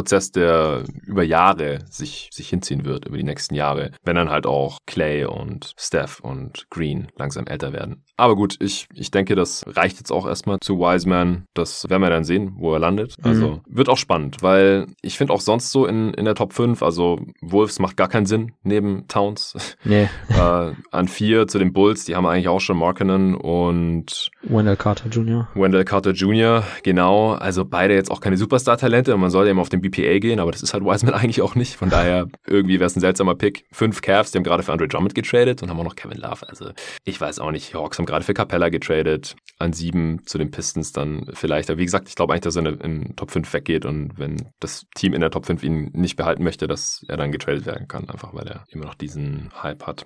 Wird ja. spannend auf jeden Fall. Ja, ja, das stimmt. Also ich, vielleicht, das glaube ich nämlich auch, dass bei den Hornets ist auch noch ein bisschen so der Punkt mit, weiß nicht, Ticketverkäufen, Marketingmaschine muss rollen. Deshalb so, ja, ja. glaube ich auch, dass die auf einen großen Namen gehen würden, wenn die Möglichkeit da ist. Ich glaube, sie würden tatsächlich Lamello Ball picken, könnte ich mir gut vorstellen, wenn er noch an Bord sein sollte. Ja. Aber wenn Lamello Ball nicht mehr da ist, dann ähm, halte ich für sehr, sehr wahrscheinlich, dass die Hornets äh, Wiseman picken. Ja, und der dritte ist halt dann Edwards. Ja. Genau, ja, oder so. Ja, ein von den drei Hype-Names äh, wird es wahrscheinlich werden, dann dafür Michael Jordan. Ich äh, hoffe, es läuft besser als das letzte Mal, als er sehr hoch einen Big gedraftet hat bei den Wizards, Kwame Brown damals damals. Na gut. Ich würde sagen, wir kommen zum dritten großen Namen hier heute. Und zwar Obi Toppin. Den sehen auch ganz viele so ab vier in der Diskussion, ab Pick 4. Ich denke, der wird auch ziemlich sicher in der Lottery weggehen. Das würde mich schon wundern, wenn nicht, weil er wird einfach ständig in allen Mocks, die da halt irgendwie Intel haben, irgendwo zwischen vier und zehn oder so gerankt. Und bei GoToGuys.de ist er der vorletzte Spieler auf im Ranking und zwar an 27. Und das ist halt schon eine sehr, sehr herbe Diskrepanz, die du gleich erzählen kannst. Ich hau noch kurz ein paar Basics zu ihm raus. Er hat in Dayton gezockt, jetzt zwei Jahre, also ist eigentlich ein Sophomore, aber er hat auch einen ziemlich untypischen College-Werdegang hinter sich. Kannst du auch nochmal kurz äh, zusammenfassen vielleicht. Also er ist schon fast 23, er wird im März 23 und zwar einen Tag vor Jason Tatum, glaube ich, oder einen Tag danach nach. Also er ist fast gleich alt wie Jason fucking Tatum, jetzt als Rookie. Unglaublich. Äh, 6'8 groß, 6'11 Wingspan. Wir haben ihn trotzdem jetzt bei den Bigs drin, obwohl das wirklich, also er ist der kleinste und kürzeste Spieler hier drin heute. 220 Pfund, also auch nicht unglaublich schwer. Er ist extrem athletisch, aber nicht so kräftig, auch weil ihm die Core, Core Strength da eindeutig abgeht. Also auch der, der physische Vergleich fand ich sehr interessant da auf ESPN. Er hat dieselben körperlichen Ausmaße wie TJ Warren, Tobias Harris und Chris Middleton. Also alles ja, Small Forwards, Wings, ganz klar Wings, keine Bigs. Er hat aber jetzt 20, 8 und 2 aufgelegt für Dayton. True Shooting von 68 Prozent, unglaublich effizient. 125er Offensivrating bei einer Usage von 28 Prozent, also quasi eine Star-Usage und extrem effizient abgeliefert. Hat auch schon Dreier genommen, deswegen wird ihm halt Shooting-Potenzial nachgesagt, aber wenn man genauer hinschaut, er hat 5 5 Dreier auf 100 Possessions genommen, davon 39 Prozent getroffen. Das sieht gut aus, aber es sind halt 32 Treffer gewesen jetzt in der letzten Saison. 32 Dreier, das ist halt so wenig, dass äh, wenn er da halt fünf nicht trifft, weil die irgendwie rausspringen oder so, dann ist die Quote, sieht die halt gleich nicht mehr so toll aus. Ja, also heftige Stats aufgelegt. Gibt auch viele Highlights, weil er halt springen kann und, und krass danken kann. Also ist auch so ein Dank-Contest-Kandidat mit Sicherheit. Wieso siehst du ihn jetzt, wie ich weiß, und auch die anderen Kollegen offensichtlich von GoToGuys.de, wieso seht ihr ihn so viel weiter unten als anscheinend die, die meisten NBA-Manager? Ja, genau. Also du hattest ja kurz noch gefragt gehabt wegen dem ähm, Werdegang. Also es ja. ist so, dass äh, Obi Toppin ähm, relativ spät, also äh, ich weiß gar nicht, wann das war, ja, auf jeden Fall, er hatte sehr, sehr spät erst seinen ähm, richtigen Wachstumsschub. Deshalb hat er es auch in, in der Highschool-Mannschaft äh, nicht ins äh, in seiner Highschool nicht ins erste Team geschafft lange Zeit. Ich glaube, dann war er erst mhm. tatsächlich erst am, im letzten Jahr, in seinem Senior Year, hat er es dann in dieses äh, Varsity-Team geschafft, ne, also in die erste mhm. Highschool-Mannschaft, hat da gute Zahlen aufgelegt, aber das war dann natürlich für die für die ganze Recruiting-Geschichte ein bisschen schon zu spät, hat dann keine Division One Angebote bekommen, war glaube ich dann an der Prep School, hat da dann ein bisschen dann eben auf Zeit gespielt, um dann Angebote zu bekommen, die kamen dann auch und ähm, dann hat er sich dann für Dayton entschieden. Ähm, die Dayton Flyers äh, sind in der ähm, A10 beheimatet, ähm, sag ich mal, ja, nicht ganz, also wahrscheinlich eher ein Mid-Major, eine Mid-Major Conference, die ähm, nicht ganz so stark ist, aber durchaus bekannte Colleges hat, auch wie Davidson, wo Stephen Curry gespielt hat, also schon noch auch ganz gute Mannschaften da beheimatet sind, also eine okaye Konkurrenz hatte und ähm, mhm. da hatte dann tatsächlich krasse Entwicklungssprünge hingelegt, jetzt sowohl vom Freshman-Jahr, wo er dann auch ein Redshirt zuerst eingelegt hatte, bis zum Sophomore, was eben dazu führt, dass obwohl er eben ähm, jetzt nur zwei College-Jahre hinter sich hat, schon vergleichsweise alt ist. Das ist definitiv ein Faktor, ähm, ähnlich wie wir den auch bei Brent Clark hatten oder warum Brent Clark bei vielen Leuten auch weit hinten war auf dem Board letztes Jahr, weil er halt auch schon vergleichsweise alt war eben, äh, mit fast 23 und ähm, das ist bei Obi Toppin ähnlich. Ähm, aber das ist nicht der alleinige Grund, dass wir sagen, der Mann ja, ist Ich wollte gerade sagen, der Brad Mann ist Clark hatten, hatten ja du und ich trotzdem ganz weit oben eben, im eben. Gegensatz zum Konsensus, obwohl er so alt war. Richtig, genau. Also das, das ist tatsächlich jetzt noch nicht der Grund oder das sollte jetzt nicht der Faktor sein, ähm, weil ich finde sowieso spannender als irgendwie jetzt Freshman, Sophomore oder Alterssachen sind, ist eher zu schauen, wie sich Leute entwickelt haben und wie, wie steil die Entwicklungskurve ist und wie weit es auch noch nach oben gehen kann. Ähm, bei Beispiel, also jetzt hier Devin Vassell zum Beispiel, der hat jetzt jetzt, der ist knapp 20 und hat sehr, sehr krasse Entwicklungssprünge hingelegt, wo, wo man eben noch in dem Alter davon ausgehen kann, dass es noch weitergeht, weshalb man da auch noch wahrscheinlich mit ein bisschen mehr ähm, Entwicklungsspielraum rechnen muss, als jetzt bei ihm bei Obi Toppin. Ähm, mhm. Es ist so, Toppin ist das Problem, deshalb hatten wir auch im Vorfeld lange diskutiert, ob Tobi den bei den Wings oder ich eben bei den Big Men jetzt diskutieren sollte. Ja. Ähm, ja, er ist ein, er ist ein Tweener in der klassischen Hinsicht, wie du beschrieben hast, mit der Größe, dass er einerseits, ähm, ja, gerade defensiv als Bigman nicht wirklich funktionieren kann, weil er einfach da zu kurz ist und obwohl er ein sehr, sehr krasser Springer ist, ist er eben nicht die Art von Power-Athlet in der Defensive, dass man sagen kann, er kann trotz der Größe eben viel verteidigen oder so. Das ist bei ihm nicht der Fall. Ähm, weshalb man da, glaube ich, eher von ausgehen müsste oder er denkt, okay, wahrscheinlich in der Defense eher auf dem Flügel beheimatet und da haben wir eben das Problem, und jetzt kommen wir schon zu dem wahrscheinlich größten Problemfeld bei Obi Toppin, er kann seine Beine nicht wirklich bewegen in der Defensive. ähm, ja. Also er hat schon auf dem College-Niveau riesige Probleme gehabt, wenn er rausgezogen wurde und da eben gegnerische Guards verteidigen musste. Also ein Crossover und ähm, Toppin lag am Boden, so ungefühlt. Ähm, da hatte er wirklich riesige Probleme, ist sehr, sehr schlecht so in Stance, kann ich wirklich sliden, Seitwärtsbewegungen sind sehr langsam. Das ist ein bisschen, ähm, ja, wie soll ich sagen, klingt paradox, weil wir eigentlich immer von Obi Toppin als dem krassen Athlet sprechen, aber es ist nicht funktional in der Defensive. Mm, und so straight line. Richtig, richtig, so. Und das ist halt, oder beziehungsweise sehr,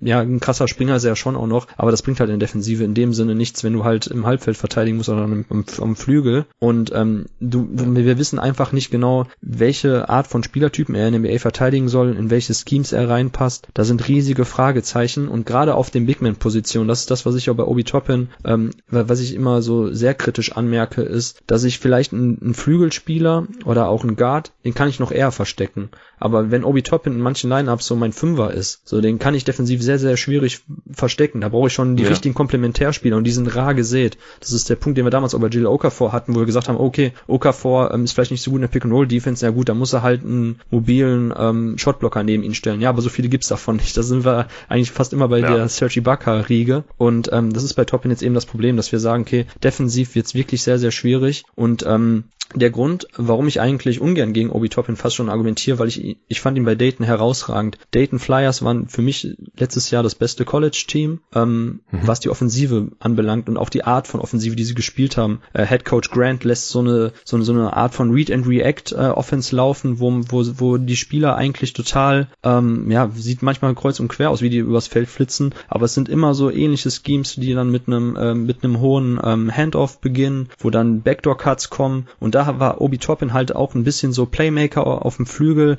am High Post, er hat den Ball super bewegt, konnte den Ball auf den Boden setzen. Da kommt auch eben das zu tragen, dass er halt früher viel, lange Zeit noch auf den Guard-Position beheimatet war, ähm, deshalb eigentlich ein ordentliches Ballhandling hat. Und in dem Offensivsystem von Dayton war er wirklich absolut herausragend und der absolute Starspieler. Und das ist auch der Grund, warum, glaube ich, auch viele ähm, College-Analysten in Amerika wie ein, äh, Gary Parrish oder Matt Norlander von CBS ihn schon sehr früh auf Nummer eins oder zwei gerankt haben, mhm. weil sie haben halt ganz klar das Bild so von Obi Toppin, dem absoluten College-Superstar. Aber es gibt halt nicht viele NBA-Systeme, wo Obi Toppin so funktionieren kann. Deshalb, wenn Obi Toppin vielleicht zu den Heat kommt, so die, die, die ein bisschen so spielen mit Bam Adebayo, dann würde ich sagen, okay, wenn das Offensivsystem komplett auf ihn zugeschnitten ist und seine Stärken akzentuiert, dann kann es funktionieren in der Offensive. Aber eigentlich ist er ähm, als Schütze nicht gut genug, stand jetzt, weil du hast angesprochen, die Sample Size ist so gering und ähm, ich habe mir gestern noch die Mühe gemacht, im Vorfeld des Podcasts mir ähm, bei Instat, also ähnlich wie Synergy, mir alle seine Dreier anzuschauen. Ähm, so ah. viele waren es ja nicht und es waren wirklich einige. In-and-Outs und einige krasse Bricks dabei, was eben auch dafür spricht, so wenn ein paar Würfe, wie du gesagt hast, anders gegangen wären, dann wäre die Quote komplett anders und deshalb darf man eigentlich nicht mit diesen 39% argumentieren. Ähm, bei Obi Toppin, der gehört auch zu den Spielern mit der größten Diskrepanz bei der Freiwurfquote und der hohen Dreierquote wo man nämlich auch davon ja. ausgehen müsste, dass wahrscheinlich eins von beiden steigt oder fällt und es ist wahrscheinlicher, dass die Dreierquote fällt noch. Und wenn Obi Toppin dann nicht wirklich ein guter Floorspacer ist und die Offense auch nicht wirklich über ihn läuft und er viele äh, High-Low-Anspiele machen darf oder den Ball am Flügel bewegen darf, ähm, puh, dann, dann sind wir schon jetzt wieder um jemanden, der eigentlich ähm, negativ vielleicht zum Spacing beiträgt, der, ähm, der eigentlich dann per ähm, Alley-Hoop-Anspiele gefüttert werden muss, aber der eigentlich ja. auch nicht so der nominelle Fünfer sein darf. Also du merkst, Jonathan, glaube ich, so, dass ich selber auch versuche, eigentlich ein bisschen für ihn zu argumentieren, weil er eigentlich bei Dayton ein super Basketballer war und auch wirklich, ein, also war, war wirklich sehr, sehr geil mit anzuschauen, wie Dayton letztes Jahr gespielt hat mit ihm ähm, als Superstar. Aber in der NBA, ich glaube nicht, dass er in ein ähnliches Offensivsystem kommt und eine ähnliche Rolle spielen darf. Und bei Dayton waren ganz klar seine Stärken komplett akzentuiert in der Offensive und in der Defensive war schon teilweise auch offensichtlich, dass er da Probleme kriegt und das wird in der NBA nur noch schlimmer. Und das ist der Grund, warum ich und auch einige andere Obi Toppin relativ weit hinten haben, weil wir glauben, ähm, ja, dass er einer von den Spielern sein wird, die, ich mag nicht das Wort Bust in den Mund nehmen, weil das trifft in den meisten Fällen eben nicht zu, dass, es, dass jemand wirklich krass bastet. Aber ich kann mhm. mir halt vorstellen, dass er nicht wirklich so seiner Draft-Position gerecht wird in fünf bis zehn Jahren. Ja, ja, das kann ich mir schon auch vorstellen. Ich kann mir vorstellen, dass er auch vielleicht jetzt auch erstmal bei Teams landet, die auch jemanden brauchen, der scored, über den man die Offense laufen lassen kann, was ich, wenn jetzt bei den Knicks landet oder so. Und er stammt ja auch aus dem, aus dem Staat New York. Das ja. würde irgendwie passen, wenn die ihn nehmen da an acht. Und dann macht er vielleicht schon seine 15 Punkte. Ja? Und dann fällt vielleicht der Dreier auch noch weiter in der NBA bei kleiner Sample oder so. Also er trifft nur 70 Prozent seiner Freiwürfe, das hattest du vorhin kurz angeschnitten. Ich wollte die Zahl jetzt noch nachreichen. Das ist weniger als Okongu. Ja? Das, äh, mhm. also knapp schlechter als Okongu, der jetzt halt am College keine Dreier genommen hat fast. Aber ja, das, die Freiwurfquote ist und bleibt halt der beste Indikator für Shooting Touch. Ähm, also ich kann mir schon vorstellen, dass er vielleicht auch erstmal abliefert die ersten paar Jahre, aber dass halt dann mit der Zeit klar wird, hey, der Typ ist kein Winning Player, weil der am anderen Ende mehr zulässt, als er vorne macht, vor allem wenn die Offense halt nicht über ihn läuft. Und ja, solche Spieler werden dann vielleicht noch ein bisschen von Lottery-Team zu Lottery-Team geschickt, damit halt ein bisschen was für die Fans da ist. Und ich kann mir auch vorstellen, dass viele Fans ihn halt feiern werden, viele Casuals-Fans vor allem, weil er wird Highlights produzieren mit der Sprungkraft. Das äh, glaube ich schon. Oder wird vielleicht zum Dunk-Contest eingeladen oder sowas. Aber dann hast du da halt irgendwie so ein, ich weiß nicht, ich könnte mir vorstellen, dass seine Karriere vielleicht ein bisschen aussieht wie die von Jabari Parker. Ja, also vielleicht unfair, weil Parker halt auch diese äh, krassen Knieverletzungen hatte und so. Mhm. Aber äh, der wurde an zwei gepickt, gab einen riesen Hype um ihn, als er reinkam. Und im Endeffekt wo ist Jabari Parker jetzt? Ja, der wird rumgereicht von den Hawks zu den Kings und keiner will den mehr, ähm, weil er halt auch überhaupt niemanden verteidigt in der NBA und er halt eigentlich hauptsächlich punkten kann und man die Offense aber auch nicht über ihn laufen lassen kann, weil er dafür auch nicht gut genug ist. Ja, irgendwie in, in die Richtung vielleicht. Oder ich habe auch gedacht, irgendwie ist er so vom Spielertyp ein bisschen so ein Aaron Gordon halt komplett ohne Defense. Und mhm. was willst du mit so einem? Ja, das, ja? ich fand es auch sehr interessant, was ihr gestern in dem Podcast gesagt habt, wenn man eben schaut, so was sind so die krassen NBA-Skills, so, du hast ja, und Tobi ist ja auch erst skeptisch war bei Deni Afdija und bei Jabari Parker hat man damals auch eigentlich gedacht, boah, der kann ja fast alles so. So, der kann, ne, der, der ist ein positiver Tweener im mhm. Sinne von, der kann äh, kleinere Gegner aufposten, der kann langsamere, größere Gegner dann auf dem Flügel schlagen per Drive, der kann schießen, so, aber ähm, im Endeffekt, klar, Knieverletzungen und also multiple Knieverletzungen im Fall von Parker ja. ähm, haben ja. natürlich auch dann die Athletik geraubt. Ähm, es ist aber die Frage, ob bei Obi Toppin, so, ich, ich weiß nicht, welcher Skill wirklich absolut herausragend soll, sein soll, außer halt seine immense Sprungkraft, so, und dass er halt wirklich ein Highflyer ist in dem Sinne. Aber das war Anthony Randolph damals auch, also. ja, ja, richtig. Und wie gesagt, oder, ne, oder Joe Alexander. Joe, oder Joe Alexander, genau, bei den Bucks. ja, also vor allem, wie gesagt, ich finde bei Obi Toppin, ähm, ja, ich, ich, ich tue mich verdammt schwer damit, weil ich glaube, er war so, ne, wie der Amerikaner sagt, Perfect Storm. Also letztes Jahr bei Dayton war wirklich mhm. ein super Offensivsystem, wo seine Stärken komplett zur Geltung kamen. Ähm, tolle Five-Out-Offense mit ihm und äh, das sah wirklich toll aus. Aber naja, ich weiß halt nicht in der NBA, wenn er als Heilsbringer zu einem Team kommt, ob er das wirklich leisten kann. Und gerade auch defensiv glaube ich, dass es dann in den Playoffs schwierig wird, dass ähm, Stand jetzt auch Mannschaften gegen ihn schemen können. Also dass sie wirklich auch seinen Gegenspieler immer versuchen, versuchen, in Pick and Rolls ähm, zu involvieren. Und dann bist du wieder an dem Punkt, da musst du dir überlegen, machst du irgendwelche äh, Cross-Matches oder was auch immer. Ähm, schwierig, schwierig. Also gerade defensiv, ähm, das könnte ihm vieles verbauen, wenn er da nicht noch immens wirklich an seiner Agilität arbeitet, ein bisschen sein Positioning verbessert, so seine Fußarbeit. Und ähm, ja, da ist halt die Frage, wie viel Luft da eben noch nach oben ist. Ja, was denkst du denn? Kann er, kann es irgendwie schaffen, kein krasses Minus in der Defense zu sein, indem er halt einfach äh, besser rotiert zum Beispiel und damit seine Athletik wenigstens wenigstens mal ein bisschen den Ring beschützt oder so. Also, wir haben ja schon gesagt, Spieler, die als Bigs auflaufen, also auf der 5 und vielleicht manchmal noch auf der 4 neben einem anderen Big in der heutigen NBA, die müssen entweder den Ring beschützen können oder switchen können. Das kann auf keinen Fall äh, so hüftsteif wie er ist. Und in dem Alter glaube ich halt auch nicht, dass er da noch viel dran machen kann mit fast 23. Äh, oder werfen können. Und wie gesagt, 70% Freiwurfquote, kleine Samples beim Dreier, äh, vielleicht, aber wir werden sehen. Und Deswegen ist halt die Frage, kann er vielleicht noch irgendwie ein bisschen besserer Rim Protector werden? Traust du ihm das zu? Was war seine Wingspan, hast du gesagt vorhin? 6'11. 6'11. ja. ja. Das ist halt schon, äh, es gibt wenig Spieler, die mit 6'11 gute Rim Protector sind halt auch. Ja. 6'11 Wingspan. Ja. Und eben seine Block Percentage, und es war jetzt auch nicht so herausragend. Also, ja. boah, ich weiß, ich tue mir, also, ich Boah, ich weiß wirklich nicht. Du merkst, ich tue mir schwer, weil eigentlich würde ich ihn am liebsten mhm. eher auf den Flügel setzen, aber das kann ich mir auch eigentlich gar nicht vorstellen. Ähm, da sind wir dann doch wahrscheinlich eher dabei, dass man überlegt, man muss wirklich den richtigen Komplementärspieler finden zu ihm und dass man ihn tatsächlich dann guckt, dass man ihn halt auch auf eher, ähm, ja, sag ich mal, den etwas schlechteren Frontcourt-Gegenspieler mhm, ansetzt. Auf dem Flügel versteckt. Ja, irgendwie, irgendwie so, ja. aber oder oder vielleicht ähm, ist ja die Frage, so, so Head Coaches wie Nick Nurse sind ja verdammt kreativ jetzt äh, in den letzten Jahren gewesen, wenn es eigentlich mhm. darum ging, mal andere Defensiv Offensivsysteme auszuprobieren, mit verschiedenen Zonenverteidigungen zu experimentieren, mal eine Box in One mhm. einzustreuen. Ähm, das ist halt die Frage, ob man da vielleicht Möglichkeiten findet, dass ähm, Obi Toppin da äh, versteckt wird. Ich meine, das macht man ja selbst in der Kreisliga mal ganz gerne, dass man die hüftsteifen und fußlahmen Big Men irgendwie in der Zone versteckt. ähm, ja. Wäre halt auch eine Überlegung. Ja, ich denke auch. Und ansonsten muss er sich halt sonst irgendwie offensiv äh, on-ball so entwickeln. Ich meine, wenn du auf Star-Niveau offensiv ablieferst, dann ist die Defense nicht so schlimm. Ja, dann äh, kann man das schon mal verkraften, vor allem wenn er halt irgendwie dann auf dem Flügel versteckt werden kann und halt nicht den, den Ring beschützen muss. Ja. Aber das bleibt halt auch abzuwarten. Also ja, ich, ich finde es schwierig, Spielervergleiche zu finden. Ich weiß nicht, hast du noch einen? Mm. Ich, ähm, Kai Kusma äh, hat Dennis Janssen im Spielerprofil erwähnt gehabt, weil er halt äh, ja auch so ein Spieler ist, der, also er hat sich jetzt halt defensiv nochmal massiv verbessert, ne? Also auch ähm, in, in fortgeschrittenem mm. Alter jetzt schon. Deswegen fand ich das nicht schlecht, aber ansonsten vom, von den Skills her kommt das nicht ganz so hin. Ich glaube, Keith Morris habe ich öfters mal gelesen. Ja, aber der ist halt viel kräftiger. Ja. Also ich finde die Morris Twins, die, die sind halt viel kräftiger. Also Marcus Morris wurde gegen LeBron gestellt von Brad Stevens und halt, ja, niemand kann LeBron verteidigen, aber Obi Toppin, wie gesagt, 220 Pfund und äh, keine Core Strength, den frisst LeBron zum Frühstück. Also der, den da kommt er jedes Mal vorbei. Ja, das ist halt, äh, ja, ja, genau, das ist auch wirklich ich, das Komische, ne, mit der, also irgendwie finde ich so sehr, sehr weird proportional verteilt, so seine Muskelmasse und auch seine, seine, also sein Oberkörper sieht ja schon relativ stark aus eigentlich, aber genau wie du gerade sagst, so Rumpfmuskulatur ist irgendwie wenig ausgebildet bei ihm und, ähm, ja, schwierig, schwierig. Also, ich tue mir bei Spielervergleichen noch echt schwer bei Obi Toppin. Ja, ich, also, ich will auch nie wieder Spielervergleiche von Obi Toppin mit Amari sehen. Amari Stademeyer hat im gleichen Alter wahrscheinlich irgendwie 30 Pfund mehr gewogen und hat in der Zone halt jeden zerstört. Und den, den konntest du auch auf die 5 stellen, defensiv. Das war nicht geil, aber es hat funktioniert. Man konnte halt ja. irgendwie Contender sein. Ja. Oder Blake Griffin. Blake Griffin ist ein absolutes Kraftmonster. Das, das ist gar kein Vergleich.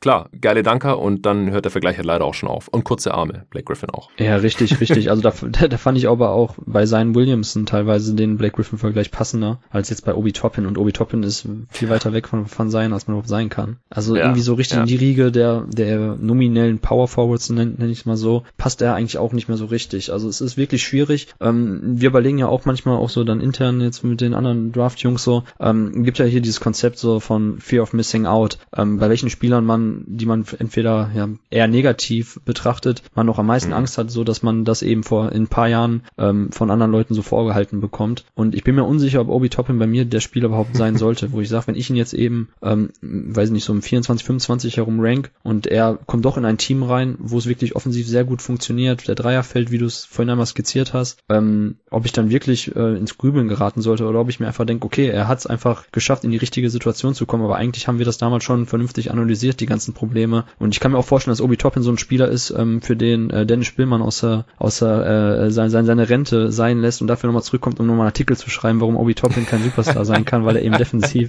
vielleicht auch ähm, zu sehr aufgefressen wird. Also ich kann mir schon vorstellen, dass der jemand ist, ähnlich wie Rui Hashimura mit ihm, ähm, ziehe ja, bei dem Vergleich, weil ich wusste, weil, weil ich, ich wusste auch bei Hashimura damals, also letztes Jahr, dass ähm, dass es nicht viele Leute gibt, die ihn wahrscheinlich so skeptisch sehen wie ich, obwohl ich ihn eigentlich auch sehr, sehr mochte bei Gonzaga. Aber auch da war er halt in einem passenden System für ihn und er konnte halt auch viel körperlich regeln, aber er hat schon damals viel in der Midrange gemacht bei Gonzaga und da dachte ich mir schon, okay, er wird bestimmt ein Spieler in der NBA, der ähm, die Zahlen auflegt, die manche Fans eben dazu veranlassen, dann mit dem Finger auf einen zu zeigen und sagen so, ey, wie konntet ihr den damals nicht in der Top 15 haben oder so? Wo man aber dann, wenn man mal genauer drauf schaut, sieht so bei Hashimura, okay, Decision Making und keine Ahnung was und Wurfauswahl und er ist halt eher jemand, der auch dann 15 Würfe für 15 Punkte braucht. Ähm, so ähnlich kann es auch bei Obi Toppin dann werden. Ja, ich habe noch gedacht, vielleicht wird der Sharif Abdurrahim. ja, ein Spieler, der in, ja. in einem Team halt irgendwie seine 20 und 8 auflegt, über Jahre lang und nie in die Playoffs kommt. Ja, ja, das ist auch gut, ja, das kann auch gut sein. Okay, ich denke, das reicht dann auch zu Obi Toppin. Und jetzt müssen wir uns überlegen, welche Spieler wollen wir noch besprechen. Äh, von mir aus kannst du gern den nächsten in den Ring schmeißen. Wie gesagt, wir haben jetzt noch so eine Handvoll ungefähr, die äh, wir besprochen haben wollten, weil wir uns vorstellen können, dass sie in der ersten Runde noch Value liefern können. Und dann haben wir noch ein paar, da wollen, oder da sollst du dann eher erklären, wieso äh, sie zum Beispiel nicht auf dem Go-To-Guys äh, nicht im Go-To-Guys-Ranking gelandet sind oder wieso du sie auch nicht so weit oben siehst. Sollen wir mit äh, Xavier Tillman weitermachen? Ja, genau, auf jeden Fall, ja. Okay, also ich habe viele Mocks gesehen, da ist er nicht in der ersten Runde. Wie wahrscheinlich die meisten Bigs, die wir jetzt hier noch besprechen, kann es sein, dass die aus der ersten Runde rausfallen. Äh, auf dem Go Im Go-To-Guys-Ranking ist er auf 20 und damit noch im Top of Rotation Tier drin und ein Spot vor James Wiseman und auch äh, sieben Spots vor Obi Toppin natürlich und äh, allein deswegen müssen wir jetzt noch hier über ihn sprechen. Er war drei Jahre am College, also ist Junior bei Michigan State jetzt gewesen, knapp 22 Jahre alt, nur 6'8 groß, aber dafür eine 7'1 Wingspan, um das ein bisschen auszugleichen. 245 Pfund ist auch schon ganz ordentlich, hat 14, 10 und 3 jetzt aufgelegt in seiner dritten Saison, war dabei sehr effizient, Offensivrating von 120, True Shooting von 62 Prozent, Usage von 21 Prozent ist für einen Big auch schon äh, ganz gut.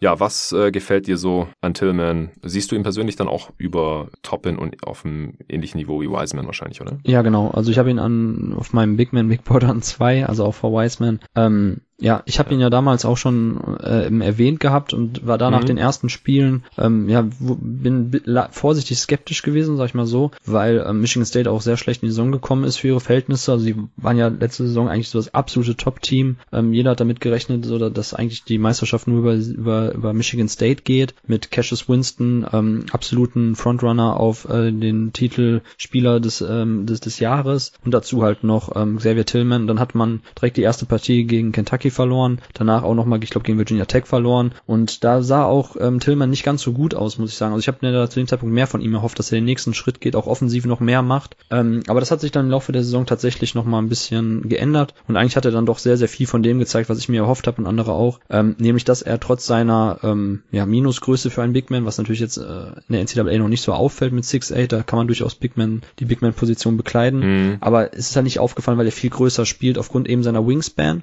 und ähm, im Gegensatz zu anderen Spielern wie Okongu, die sehr viel kaschieren noch durch ihre Athletik und durch ihre Agilität und so, ist es bei, bei, ähm, bei Tillman vor allem einfach so, dass er verdammt clever defensiv agiert und sehr viel antizipiert. Also ähm, er liefert super Weakside Rim Protection, weil er eben ständig den Kopf oben hat, guckt, wo sein Mann, Mann ist, wo er absinken kann. Er ahnt auch ein bisschen so die äh, Schritte des ähm, gegnerischen Ballhändlers voraus. Ich hatte gestern bei Twitter so drei Clips ähm, gepostet aus einem Spiel, wo er drei Blocks hatte gegen Penn State und das war total krass einfach zu sehen, wie er einfach so auf der Weakside steht, rüber guckt und sieht, ah okay, pass auf, mein Kollege kann jetzt gleich geschlagen werden, dann wird er bestimmt mit per, über die linke Hand kommen und dann zum Korb und er rotiert schnell genug rüber und mhm. dadurch kann er halt viel wettmachen, was er vielleicht eigentlich in dieser in diesen athletischen ähm, in, an diesen athletischen Aspekten gar nicht so krass mitbringt. Also wie gesagt, er ist nicht ein Power-Athlet, er ist kein kein super Springer, kein explosiver ähm, Jumper, aber er ist halt sehr sehr clever in der Defensive und kann dadurch super viel wettmachen und ist sowohl einerseits Ringbeschützer als auch Help Defender, als auch ähm, eben Switch Defender, also kann auch auf verschiedene Positionen verteidigen. Ich kann mir schon vorstellen, dass er in der NBA so drei Positionen verteidigen kann effektiv und auch hin und wieder mal vor vor kleineren Guards bleiben kann, einfach weil er clever ähm, clever sich positioniert und auch eine gute Fußarbeit hat ähm, in der Defensive und das finde ich halt super super wichtig für Big Man und ähm, da kann ich schon vorstellen, dass er eben defensiv einen positiven Einfluss haben wird in der NBA und ähm, in der Offensive ist halt ganz klar ähm, sein Passing. Also er ist für mich der beste Short Roll Passer in diesem Jahrgang. Ähm, sprich, ähm, er wurde oftmals eingebunden in den Sets, dass er mit ähm, Cassius Winston entweder ein hohes Pick and Roll gelaufen ist und dann halt den Block oder den Block halt slippt und dann einfach den Ball in der Midrange bekommt und da eben dann Entscheidungen trifft mit dem Ball in der Hand, halt den Kickout spielt zu den Dreierschützen oder den Ball nochmal zurück oder was auch immer. Und da hat er eigentlich fast immer so die richtigen Entscheidungen getroffen, hat er als Spielmacher agiert und ähm, natürlich äh, rührt Tom Izzo, sein Headcoach, ein bisschen die Werbetrommel und vergleicht ihn mit seinem ähm, ehemaligen Schützling Draymond Green. Kann man jetzt von halten, was man möchte, aber es gibt sicherlich ähm, einzelne As Aspekte in, in seinem Offensivspiel auch, die an Draymond Green erinnern. Und da ist, das ist für mich vor allem eben sein Passing. Also ähm, das mhm. ist schon viel, viel wert. Und ich habe mir auch jetzt schon notiert eben, dass ich finde, dass es ähm, einzelne Spielertypen gibt, was ich eingangs meinte, die, obwohl sie keinen sicheren Distanzwurf haben, trotzdem ein bisschen so zu einem florierenden Offensivsystem beitragen können, indem sie eben ähm, eine Defensive beschäftigen als ähm, Rollman und da eben dann auch frühzeitig Entscheidungen treffen, nicht einfach nur immer hart zum Korb abrollen, weil das hat, ähm, das hat Tillman eben nicht gemacht, sondern er hat auch mal immer in der Mitteldistanz geguckt, ähm, wie er da denn den Ball weiter bewegen kann und ähm, also ich, ich finde Tillman wirklich sehr, sehr interessant für die NBA. Ähm, kann mir schon vorstellen, dass er nicht in jedem mhm. System bestehen kann und auch nicht gegen jeden Gegner und gegen jede Art von Spielertyp. Ähm, aber ähm, im richtigen im, im richtigen System kann er definitiv einen Mehrwert liefern und ähm, ich glaube auch, dass sein Wurf ähm, besser ist als die Quote ist äh, als die Quote 27 Prozent. Hm. Ja, genau. Aber auch da ähm, bei Tillman witzigerweise, da waren viele Misses einfach zu lang, zu hart. Also die sind immer auf den hinteren Ring gekommen und ähm, da könnte ich mir vorstellen, dass wenn man da ein bisschen was an der Motorik, an dem an dem an der ganzen Shooting Motion werkelt, gar nicht so viel, dass es dann irgendwie so ein kleiner Aspekt ist in seiner ganzen Bewegungsablauf beim Wurf, wenn er den verbessert, dass es dann plötzlich Klick macht, weil wie gesagt es waren sehr, sehr viele Misses, die auf der, auf, auf, auf ähnliche Art zustande kamen bei den, bei den Würfen. Und das finde mhm. ich immer schon eigentlich ein Zeichen dafür, dass es vielleicht gar nicht so weit weg ist dahin, dass er dann auch mal zumindest durchschnittlich die offenen Dreier trifft, was natürlich im Pick and Pop nochmal andere, äh, nochmal eine andere Dimension für ihn eröffnet. Ja, das klingt schon alles ziemlich nach Draymond Green oder zumindest irgendwie Draymond Green Light. Ich habe auch noch einen Vergleich gesehen, PJ Tucker, aber der bringt ja eigentlich kein Passing mit, beziehungsweise ist halt zumindest mittlerweile offensiv sehr, sehr eindimensional, aber defensiv äh, passt der Vergleich da dann vielleicht schon besser. Also ja, so ein Small Ball, Big, der durchaus da Vielseitigkeit mitbringt. Offensiv ein bisschen Wurf, ein bisschen Passing und so, das äh, kann ich auf jeden Fall nachvollziehen, dass du das heutzutage für vielversprechender hältst als eben die Kollegen Wiseman und Toppin. Ja, genau. Äh, ein, ich habe ein bisschen an dem Play-Index gespielt bei Sports Reference, wo man so ein bisschen so die äh, Statlines ähm, mit der historischen ähm, vergleichen kann von anderen mm, Spielern. Mhm. Äh, pass auf, also Tillman hat ja jetzt in seinem Junior Year eine Statline aufgelegt von über 10 Punkten, 10 Rebounds, 3 Assists und 2 Blocks per Game. Wie viel glaubst du, wie viele Spieler gab es in der NCAA, die auch diese Statline über eine Saison aufgelegt haben? 10, 10, 3 und 2. 10, 10, 3 und 2, genau. Ich denke halt, dass viele an den Assists gescheitert sind von, von den Bigs und äh, Wings holen wahrscheinlich selten 10 Rebounds im Schnitt, ja. die dann eher die auf die Assists noch kommen. Äh, ja, wahrscheinlich nicht so viele. Äh, ich bin nicht so bewandert in der College-Historie, aber wahrscheinlich fünf oder so. Ja, es waren, es, es waren noch zwei andere. Einer Bo Outlaw, ne, also auch Legende natürlich der 90er und 2000er. Geil. Und ja. der andere war Tim Duncan. Ach, krass, okay. Ja. Also drei Stück insgesamt. Wow. Genau, genau, noch mhm. zwei andere mit Tillman, eben drei drei insgesamt. Und äh, das fand ich auch krass, weil ich habe mir, wie gesagt, ich fand die Statline, als ich ja, jetzt mal gesehen habe, auf jeden das Fall. ist Ja. schon außergewöhnlich, weil zehn, ja, vor allem auch zehn Punkte ähm, ist in der NCAA, also klingt jetzt für NBA-Fans gar nicht so viel, aber in der NCAA wird halt weniger gescored und als ähm, Defensiv-Big-Man oder so zehn Punkte im Schnitt zu machen, ist auch gar nicht so einfach. Also da brauchst du schon eine relativ prominente offensive Rolle auch Mhm. und ähm, da kommt halt vieles zusammen, dass eben bei den Spielertypen dann 10, 10, 3 und 2 ähm, gar nicht so einfach eben so ist und das ist schon, fand ich cool. Also hat natürlich jetzt gar keine Aussagekraft, aber ähm, mit, äh, mit Tim Duncan und Bo Outlaw in einer Ahnenreihe zu stehen, ist schon nicht schlecht. ja, und Tillman hat er sogar 14 Punkte pro Spiel gemacht. genau. Ja, und war effizient dabei. Nee, äh, hast mich auf jeden Fall jetzt hier mitgenommen, ein bisschen mit dem Hype.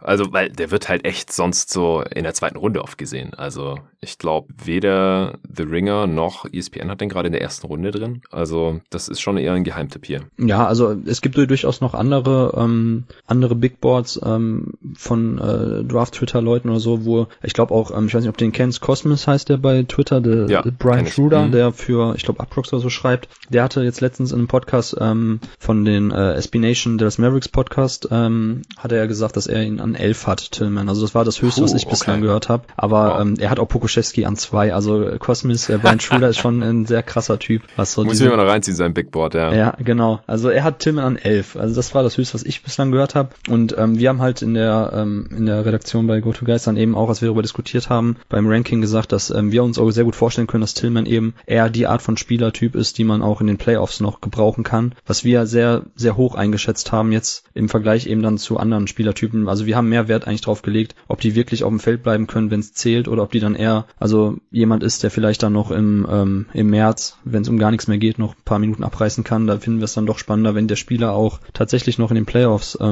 in Spiel Mhm. 7 auf dem Feld stehen kann. Ja, auf jeden. Okay, dann äh, denke ich, reicht das zu Tillman. Ich würde gerne mit Jalen Smith weitermachen, der teilweise auch in der Lottery, in der späten Lottery noch gerankt wird. Irgendwie so 13, 14 habe ich jetzt gesehen. Manche haben ihn dann auch wiederum gar nicht in der ersten Runde drin oder halt jetzt äh, wie bei GoToGuys halt auch nicht im Power Ranking in den äh, 28 äh, Spots eben drin. Hat in Maryland gezockt, zwei Jahre, also Sophomore, ist äh, ziemlich genau 20 Jahre alt, 6'10 und ein halber Inch groß, Wingspan 7'2 und ein Viertel, also auch ziemlich lange Arme, 225 Pfund, für ein, für ein Big halt eher schlank noch. Stats äh, 16, 11 und 1 aufgelegt jetzt, True Shooting 63%, Offensivrating 124, also sehr, sehr effizient bei einer Usage von 23%, was wie gesagt für ein, für ein Big ist alles über 20% eigentlich schon überdurchschnittlich. Äh, hat 5,33 auf 100 Possessions genommen, 37% davon getroffen, sieht ganz gut aus, ist zum Beispiel ungefähr so äh, wie bei Josh Green, den ich im letzten Pod mit Tobi bei den Wings besprochen habe, aber auch hier, Sample Size, es sind nur 32 Treffer, also wieder wie bei Obi Toppin, wenn da 3, 4, 5 rausspringen oder so, dann ist die Quote gleich nicht mehr so toll.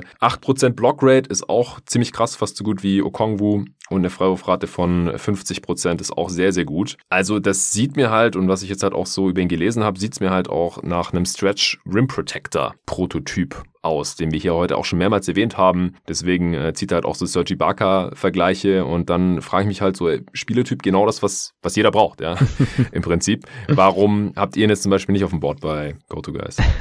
Ja, also ich habe tatsächlich auch ähm, mir gestern nochmal viel Jane Smith angeschaut, da nochmal explizit mir die äh, Szenen in dieser Saison angeschaut, in denen er Isolations verteidigen musste und Drives. Weil ähm, ich habe ich hab mir auch die Frage gestellt, wenn man nur die Zahlen sieht und du hast ja gerade dann auch den, den allgemeinen Spielertyp dann umrissen, ähm, das ist ja eigentlich total geil. Also vor allem ist Ja. Jane Smith mit seiner Größe ähm, vielleicht der beste Movement-Shooter in der diesjährigen Draft- Draft-Klasse, einfach weil er auch mal nach einem Pin-Down über, über ähm, zum Wurf hochgehen kann, was man Mhm. normalerweise bei Big Man ja nicht so häufig sieht. Und ähm, dazu kommt halt noch die Blockzahl, also dass er halt auch den Ring beschützen kann. Und wenn man das paart, denkt man ja eigentlich, wow, okay, das ist doch, also warum ist er nicht höher? Und ähm, tatsächlich ist bei Smith ein bisschen so die Blockrate eine kleine Mogelpackung, weil er eigentlich ähm, in Space gar nicht gut verteidigt. Ähm, er ist unaufmerksam, also er hat ein schlechtes defensives Decision Making.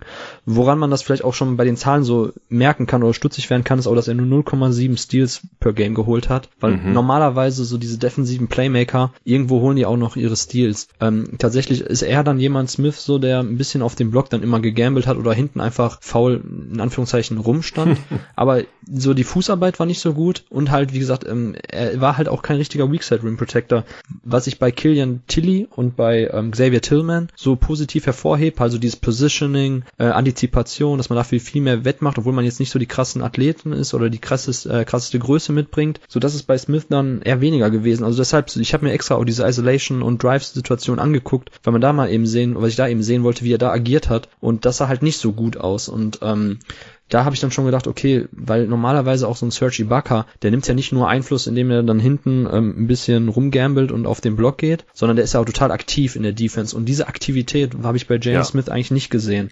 Und ähm, die Offense ist halt das Ding. Eine andere Kennzahl, die wir nehmen können, die auch dann stutzig macht, ist eigentlich auch 0,8 Assists. Also bei der Usage als Big Auch Ibaka. auch Ibaka, ja. Also er, er wurde halt im, im, im Post gesucht, aber war da eher ein schwarzes Loch. Und ja. ich glaube nicht, dass Jalen Smith ähm, von NBA-Teams oder in dem NBA-Team, dem er spielt, im Post gesucht wird. Also er wird dann ja. wahrscheinlich tatsächlich eher so eine offensive Rolle vielleicht wie Rashard Lewis. Und das hat auch seinen Wert. Deshalb habe ich auch überlegt, so hm, hätte man ihn nicht vielleicht trotzdem noch mit aufs Board nehmen sollen, weil allein mit seiner Größe und seinem Wurf, ähnlich argumentiert man ja auch bei, ähm, bei Neathmith, wo ich auch sage, so, ey, Neathmith ist für mich eher ein Wayne Ellington-Typ, der sehr, sehr wenig abseits vom Shooting bringt, aber allein mit seiner Größe 6'6 kann er in der Defensive schon ein bisschen Offball was machen und solche mhm. Leute haben halt ihren Wert. Und das kann man halt bei James Smith vielleicht auch argumentieren, dass man halt sagt, allein mit seiner Länge und mit seinem Wurf ähm, wird er schon irgendwie seine Nische finden. Aber ist halt die Frage, ob es nicht dann tatsächlich eher so Chris Boucher, der natürlich einen anderen Körperbau hat, eher Chris Boucher als äh, Ibaka wird, wobei Boucher ja mhm. mittlerweile auch eben seine Nische gefunden hat und sein, sein, sein, ja. Platz. Aber es ist schwierig bei Jane Smith. Bei ihm bin ich ein bisschen tatsächlich so, wenn vieles zusammenkommt, kann es echt gut werden. Und dann muss man einfach ganz klar sagen, man hat es vielleicht ein bisschen unterbewertet, wie wichtig einfach auch auf den großen Positionen Shooting ist. Ähm, aber Stand jetzt gibt's halt auch noch, wie gesagt, also diese ganze Thema ähm, Switchability, was du angesprochen hattest, so das sehe ich bei ihm eher nicht so. Und halt glaube ich, dass die Blockzahlen ein bisschen geschönigt sind, einfach dadurch, dass er gar nicht so aktiv war in der Defense und da tatsächlich dann eher letzte Instanz vieles weggeblockt hat. Okay, ja, das ist auf jeden Fall interessant. Das ist, äh, wenn man da so differenzieren kann, wie, wie die Blocks auch zustande gekommen sind. Klar, also Ibaka ist natürlich auch so absoluter Best Case. Also ja, Ibaka ja, ist halt, ich, vor allem Prime Ibaka. Das ist immer ein bisschen schwierig, weil Ibaka halt mit äh, abnehmender Athletik ein immer besserer Shooter geworden ist, aber so der Sweet Spot, glaube ich, so als er noch ein, ist ja immer noch ein guter Rim Protector, aber als er ein richtig guter Rim Protector war, er hat er auch mal die Liga in Blocks angeführt, glaube ich. Ja. Und äh, halt dann schon Dreier treffen konnte und halt switchen konnte. So, das, das braucht halt heutzutage eigentlich jeder. Deswegen irgendeinen Haken wird es schon geben mit Jalen Smith, das haben wir schon klar, aber das ist cool auf jeden Fall, dass du das jetzt hier dargelegt hast. Wenn er nicht ganz so gut wird, dann geht es vielleicht auch nur Richtung, was weiß ich, John Michael Green oder so, der halt so ein bisschen werfen kann, ein bisschen so, ja, Stretch Rim Protector, äh, Small Ball, Backup 5 oder so spielen mhm. kann. Und, und wenn es mit der Defense gar nichts wird, dann, äh, ich habe auch Kelly Olynyk gesehen, da müsste der Wurf halt noch deutlich besser werden natürlich. Ja, und Olynyk war aber auch der, der viel, viel bessere äh, Playmaker. Also Olynyk ja, hat ja, Passer, ja, ja, genau, genau, Olynyk hat ja auch so diesen späten Wachstumsschub, den, den wir schon ein paar Mal, also den hat man ja immer mal wieder bei so Big Men, die tatsächlich ganz gute Pässer sind oder auch den Ball am Boden setzen können. Das ist oftmals weil die irgendwie einen späteren Wachstumsschub hatten, Anthony Davis ja mhm. auch. Und das war bei Olinik mhm. tatsächlich damals auch so. Und bei Gonzaga halt auch nochmal unter Mark Few, unter einem Headcoach gespielt, der das wirklich exzessiv von seinen Big Men auch fördert, so diese High-Low-Anspiele, Ball bewegen. Und äh, deshalb finde ich Olinik gar nicht so passend, weil ich glaube, Olinik ist ein viel intelligenterer ähm, Offensivspieler im Sinne von eben Decision-Making, Passing und so. Ja, ich, ich frage mich sowieso, also bei The Ringer steht ja auch immer nicht Comps, sondern Shades of. Mhm. Äh, bla bla, aber ich finde die so schlecht teilweise, die Vergleiche. Äh, wie gesagt, vorhin Rashid Wallace auch bei James Wiseman und so. Ja, sprechen ja, wir doch gleich über den Richard nächsten Lewis Gonzaga war ja auch tatsächlich 6'10, glaube ich, ne? Oder? Richard äh, Lewis war der Ziel. Ja, ja, ja. Genau, also von daher, das wird ja von der Größe hinkommen und wenn der tatsächlich auch so gut wirft, dann, wie gesagt, zumindest offensiv, das könnte tatsächlich, dann hätte man vielleicht tatsächlich einen Shade off. ja, ja, okay. Aber gut, nach 32 Treffern in der College-Saison. Da ja. will ich noch nicht Richtung Rashad Lewis gehen, der einer der besseren äh, Stretch-Forwards der NBA-Geschichte ist. Ja, äh, Killian Tilly wollte ich gerade mal ansprechen, weil er auch bei Gonzaga gezockt hat, genauso wie eben Kelly Olynyk. Senior äh, nach vier Jahren. Ich habe ihn dadurch auch schon immer wieder gesehen, äh, wenn ich halt irgendwelche Prospects der vergangenen Jahre gescoutet habe. Also er hat ja mit diversen NBA-Prospects schon äh, zusammengezockt über die letzten Jahre.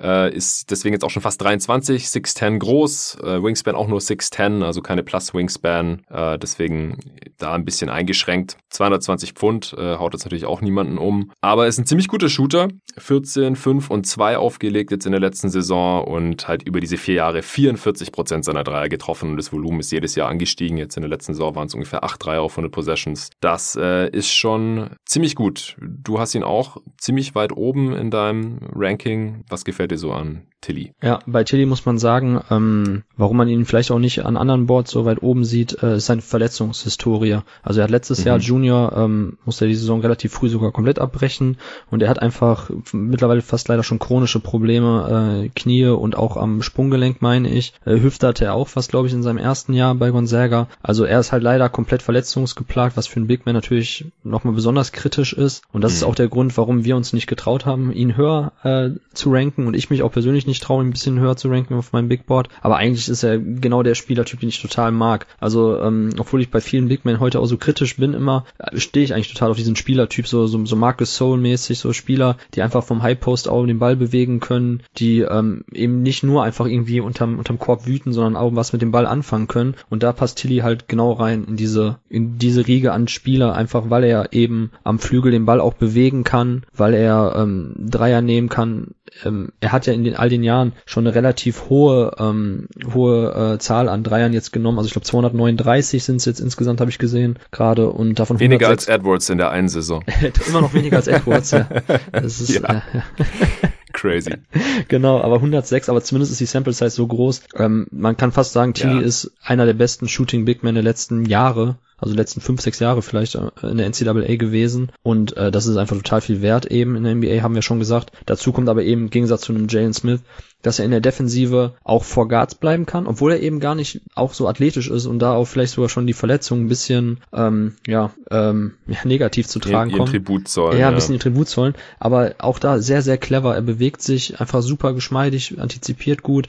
Da eben dann auch die Quervergleiche mit, mit Tillman, wobei Tilly fand ich persönlich bei, bei den gegnerischen Drives sogar noch besser aussah. Ähm, ich würde jetzt nicht sagen, er kann eins bis fünf verteidigen in NBA auf gar keinen Fall. Ähm, Gerade gegen athletischere Guards und wenn da auch irgendwie Spacing ist und viel Platz, dann dann wird er schon wahrscheinlich aufgefressen, aber er kann einfach durch äh, kluges Positioning, frühzeitiges Erkennen von Rotationen und was der Gegner macht, kann er halt schon Lücken füllen in der Defensive, kann da ein bisschen den Ring beschützen, kann aber auch einfach generell ja, eben im Defensivverbund clever agieren. Und deshalb glaube ich gar nicht, dass er in der NBA defensiv so krass attackiert werden kann, sondern da eher sogar positiv beziehungsweise leicht positiv sein kann. Und in der Offensive gibt er dir einfach da wahrscheinlich sehr, sehr viel. Ähm, ist natürlich dann eine Lazy Comp jetzt wegen Gonzaga, wenn wir jetzt irgendwie auf Sabonis oder auf Olinik gehen, aber es gibt schon einen Grund, warum Mark Few, also er denkt sich schon was beim Recruiting manchmal, denke ich mir so, weil es sind echt mhm. immer vergleichbare Big Man Spielertypen oder früher auch Cimek Kanowski, der Pole, das sind alles Big Men, die einfach ähm, den Ball bewegen bewegen können, die einfach äh, in, die, in diesen ganzen High-Low-Situationen, von denen Gonzaga viele spielen, ähm, einfach ähm, super, super Anspiele machen. Da,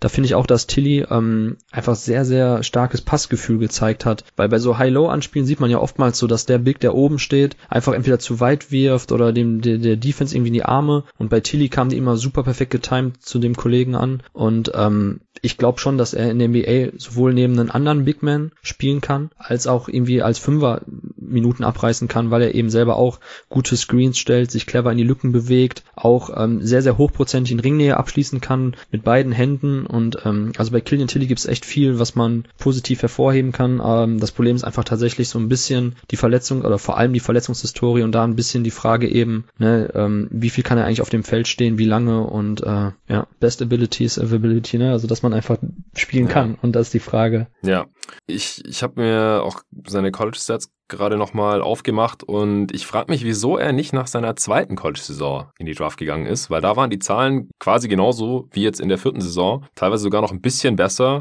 Äh, hat auch 36 Spiele gemacht, also verletzt kann er da auch nicht gewesen sein. Was denkst du, warum er jetzt alle vier Jahre im College geblieben ist? Weißt du das? Äh, nee, weiß ich nicht, aber es ist ja ein bisschen ein, ähm, ein wiederkehrendes Muster bei Gonzaga. Also wir erinnern uns mhm. ja damals auch an Elias Harris, wo ja auch alle gesagt haben, ey, warum ist Harris nicht nach dem ersten Jahr gegangen? Ja, stimmt. Ich weiß nicht, ob das tatsächlich tatsächlich jetzt beim Recruiting eine Rolle spielt bei Mark Few, ob er tatsächlich auch mit seinen Spielern am Anfang schon spricht und denen wirklich klare Pläne aufzeigt für die nächsten Jahre. Also er wird natürlich niemanden ähm, zwingen, da zu bleiben, hat er ja auch nicht bei Zach Collins oder sonst wem gemacht, die auch frühzeitig gegangen sind oder Sabonis. Aber es gibt schon so das Muster bei Gonzaga, dass die äh, Spieler länger bleiben. Hashimura war ja auch am Anfang ein Redshirt-Freshman, hat dann auch ausgesetzt, hat sich dann erstmal entwickelt. Brandon Clark, also äh, Gonzaga ist ja eine krasse Talentschmiede eigentlich für die NBA, weil die einfach ja, ja. langfristig mit ihren Spielern planen und entwickeln entwickeln. Ich habe ähm, für mein äh, Brandon Clark ähm, Piece für die Five habe ich mit einem ähm, mit dem SB Nation ähm, Blogger ähm, Interview gehabt, der mir erzählt hat, dass Brandon Clark, als er sich damals für Gonzaga entschieden hat, er hatte mehrere Angebote, als er von San Jose State gewechselt ist,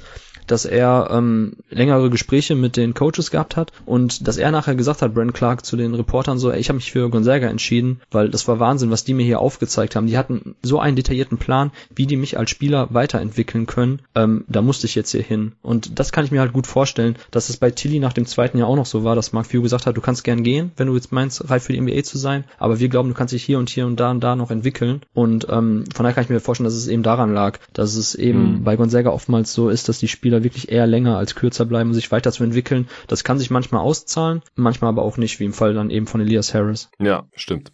Okay, äh, ja, Tilly auf jeden Fall interessanter Spieletyp. Man muss halt hoffen, dass äh, der Bewegungsapparat hält bei ihm. Ja. Aber jetzt an, an 24 auf dem im Go-To-Guys Draft Ranking und wenn diese bedenklich wären, dann wäre er noch deutlich weiter oben gelandet, oder? Ja, also Tobi hat auf jeden Fall gesagt, er hätte ihn, ich weiß nicht, 14, 15 oder so. Mhm. Ähm, ich hätte ihn zum Beispiel auch vor Hashimura gepickt, wenn beide theoretisch nächstes Jahr da gewesen wären. Ähm, ich, also ich finde ihn auch spannender als Hashimura, letztes ehrlich gesagt. Letztes Jahr, genau, sorry, letztes Jahr. Ja. Genau, also tatsächlich ist es, glaube ich, schon so, dass ähm, ohne Verletzungssorgen, ja, würden wir definitiv von einer, von Ende der Lottery reden bei ihm. Ja, und das wäre dann auch deutlich der zweitbeste Big ja. nach Okongwu in dieser Class. Ja, krass. Ja. Okay.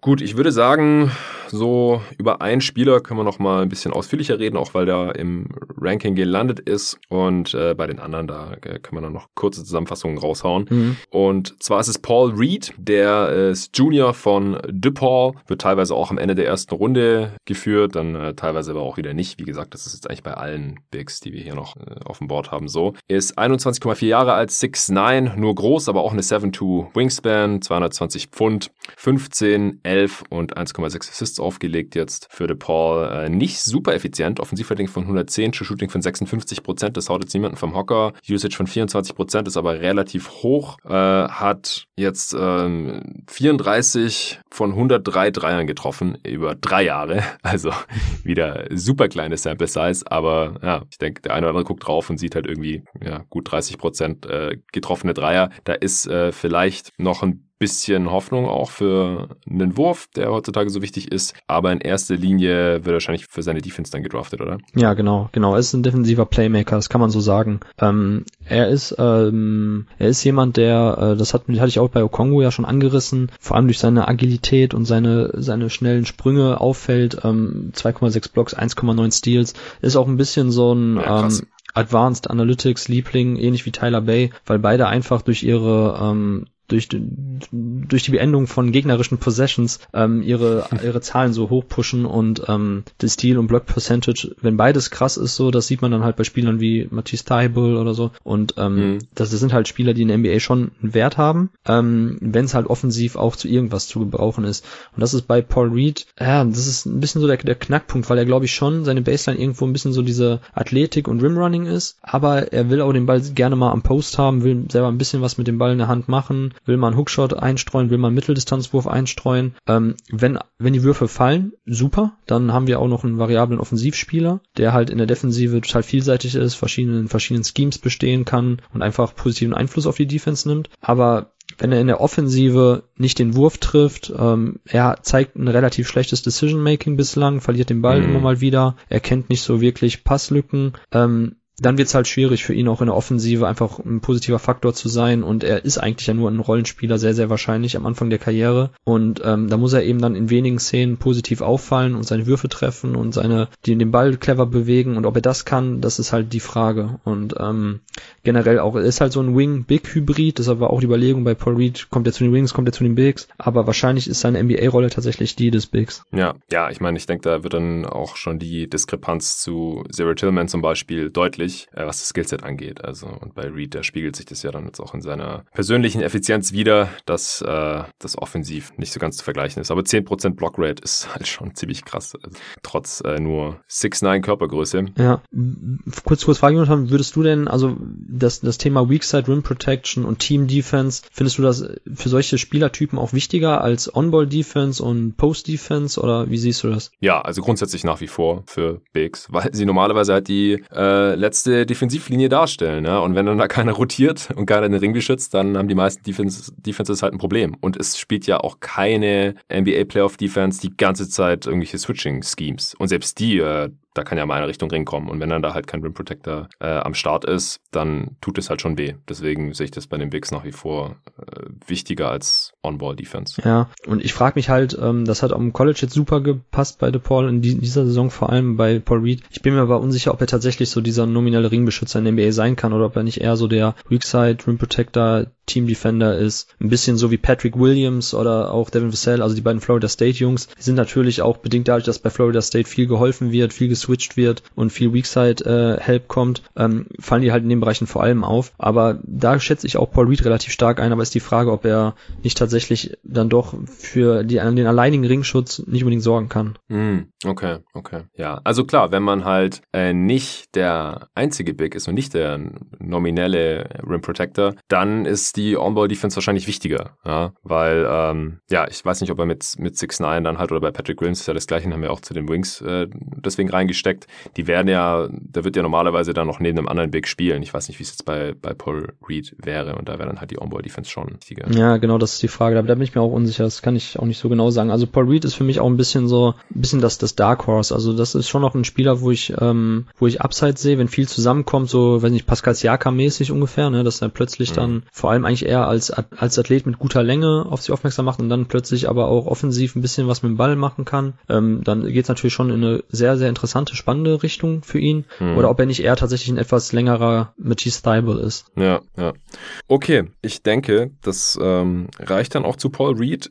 Ich würde jetzt einfach noch ein paar Namen in den Raum werfen. Ja. Jaden McDaniels habe ich jetzt nicht bei den Wings besprochen. Mit Tobi, äh, vielleicht kannst du ein paar Worte zu ihm sagen. Ist ja auch nicht im Draft-Ranking gelandet. Precious Achua, der wird ja teilweise irgendwie in der späten Lottery noch gerankt, der Teammate von James Wiseman. Und der hat es auch nicht ins Ranking geschafft. Da solltest du vielleicht noch kurz erklären, wieso. Und wenn du dann noch irgendwen interessant findest, dann äh, kannst du das gerne auch noch raushauen. Also ich habe mir mal so grob aufgeschrieben, aber wie gesagt, die werden äh, teilweise nicht mal mehr in der ersten Runde geführt. Yudoka Azubike von Kansas, Isaiah Stewart, den äh, hatten wir letztes Jahr im Pod schon angesprochen, der wird meistens gar nicht mehr in der ersten Runde geführt. Äh, Signagi, ich glaube, den hat noch jemand bei euch in eurem äh, Mockdraft, als ihr bei Talk in the Game drin wart, genommen sogar. Mhm. Ja, Vernon Carey Jr. war ein Name noch, den du letztes Jahr im Pod noch genannt hast. Äh, Daniel Otoru, also wie gesagt, für mich ist das alles, äh, ist es da schwer zu differenzieren. Deswegen, ich würde sagen, McDaniels, Achua, äh, kannst du gerne noch kurz sagen, wo du deren Defizite siehst oder warum du die niedriger siehst als Konsensus vielleicht und äh, dann noch vielleicht einen rauspicken von, von diesen interessanten Namen. Okay, ja, ich versuche mich jetzt auch mal ausnahmsweise kurz zu halten, im Gegensatz zu den anderen Leuten. ja, ey, du, der Pod, der wird, glaube ich, genauso lang wie der mit Tobi, obwohl wir eigentlich Ach krass, damit habe ich nicht gerechnet.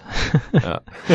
oh Mann, ja Ist gut. Nicht schlimm. Ähm, zu Jane McDaniels, ähm, ich glaube, der war bei ESPN an sieben oder acht ähm, gerankt, Highschool-Ranking, also ähm, absoluter Topstar-Recruit für Washington gewesen und ähm, ja, ein bisschen Kevin Durant-like vor der Saison proklamiert, Brent Ingram-mäßig, also ein langer Flügelspieler, der Pull-Up-Jumper nehmen kann, der ähm, per Drive äh, eine Defense attackieren kann und ähm, mit seiner Länge defensiv halt auch Plays macht. Und Washington spielt halt eine Zone und da sah Jay McDaniels auch echt gut aus hinten drin, ähm, hat viele Steals und, und Weakside-Blocks eingesammelt und ähm, ja, offensiv war es sehr, sehr interessant. Sagen wir mal so, an manchen Tagen, das hatte ich glaube ich auch, ich weiß nicht, ob wir den hatten im Big, aber ich glaube, irgendwo habe ich ja schon mal gezählt in einem Pod, dass ich finde, bei Jane McDaniels an guten Tagen mit den richtigen Szenen, die man rausschneidet, sieht er aus wie ein Number One Pick und mit den ja. schlechten Szenen, ähm, ja, sieht er nicht aus wie ein NBA-Spieler. Das ist bei ihm richtig. Das hattest richtig du, hattest du in diesem Mock, Mock Podcast. Habe ich das gesagt? So, ja, genau. Ja. Also das ist halt sehr, sehr krass bei ihm, weil er tatsächlich mit 6'10 oder was er ist, kann er wirklich sehr smooth Pull-Up-Jumper von jenseits der Dreierlinie nehmen, ähm, nach Sidesteps hochgehen zum Wurf, ähm,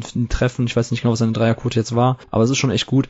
Das Problem, warum auch sein Offensivrating so niedrig war und er so ineffizient einfach insgesamt war in der Offense, weil er einfach super, super schlechte Entscheidungen trifft mit dem Ball in der Hand. Also verheerende Wurfauswahl, er verzettelt sich in Drives, er findet nicht seine Mitspieler, er sucht dann irgendwo die One-on-One-Situation, wo das total unnötig ist und er auch gar keine Chance mehr hat auf einen guten Abschluss. Und ähm, das ist dann, ja schon echt schwierig mit ihm. Ähm, bei Jane McDaniels ist es aber so, wenn er beim richtigen Team landet, Ende der ersten Runde oder vielleicht Mitte der ersten Runde, je nachdem, wer zugreift, dann kann es auch richtig, richtig gut werden. Also wenn er dann, weiß ich nicht, bei, bei Toronto Raptors oder Miami Heat oder bei solchen Teams, die einfach gezeigt haben, so dass die Spieler langfristig sehr gut entwickeln können, ähm, mhm. dann kann es echt verdammt gut werden, weil er einfach hinten ein, sehr, sehr guter Help Defender sein kann, eben weil er mit seiner Länge und seiner Athletik äh, noch Einfluss nehmen kann auf Würfe, äh, Weak Side Rim Protection, was wir gerade hatten, eben liefern kann. Und offensiv, wenn er erstmal nur in der Rolle so des Spot-Abschützen ist, des Floor Spacers auf der 4, auf der 5, wie auch immer, ähm, dann, dann kann er schon echt ein Meisterschaftsteam oder ein Anwärter ähm, weiterhelfen. Und äh, wenn er sich dann mhm. in Ruhe entwickeln kann, er war nicht ohne Grund trotzdem auf äh, 7 am Anfang, also von dem High School Ranking, weil seine Länge und seine Skills gibt's halt nicht so oft. Und ähm, dass natürlich gerne direkt der Name Durant fällt, ähm, ja, ist irgendwo schade, weil dem werden halt 99% der Leute eben nicht gerecht. Aber Jane McDaniels bleibt auf jeden Fall ein spannender Prospect oder ein spannendes Talent. Und wenn ein Team Ende der ersten Runde, Anfang der zweiten Runde ihn pickt, so, ähm, dann dürften die Fans auf jeden Fall gespannt sein. Da hat man auf jeden Fall noch jemanden mit einer hohen Upside. Also es ist unbeschreibbar, dass Jane McDaniels mit noch die höchste Upside aller Draftees hat. Ähm, zu Precious Ashua. Ganz, ganz kurz ja, vielleicht zu ja, äh, McDaniels noch. Äh, Dreierquote war 34 Prozent, äh, weil du es gerade nicht parat hattest. So, okay. 7,5 Versuchen auf 100 Possessions. Äh, Offensivrating, du hast gesagt, er, er ist ineffizient und in dem anderen Part hat das auch erwähnt. 94 Offensivrating.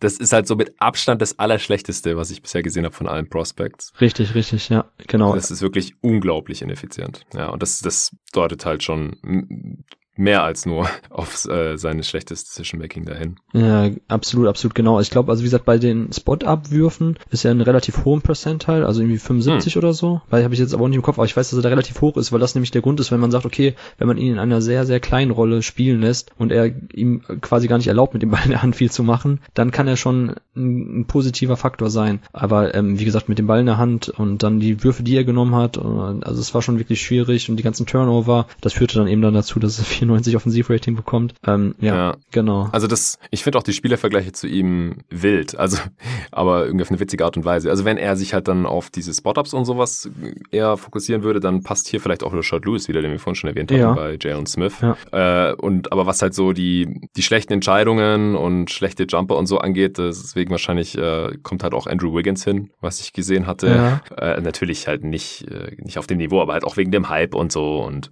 dann äh, schwierig in der NBA effizient zu sein. Ich finde, er, also mich erinnert er ein bisschen an Perry Jones, der, ja, der halt dran, dem ja. e ähnliche Anlagen nachgesagt wurden, der dann auch spät in der ersten Runde noch gezogen wurde von den Thunder damals. Und haben auch viele schon gejubelt und gesagt, ja, die Thunder, die haben so ein geiles Spieleentwicklungsprogramm und so. Und bei denen wird er bestimmt sein Potenzial entfalten. Aber ich denke, viele Hörer kennen ihn schon gar nicht mehr. Also er hat sich überhaupt nicht in die Liga halten können. Ja, ja. Weil er halt auch keinen keinen richtigen NBA-Skill dann entwickeln konnte.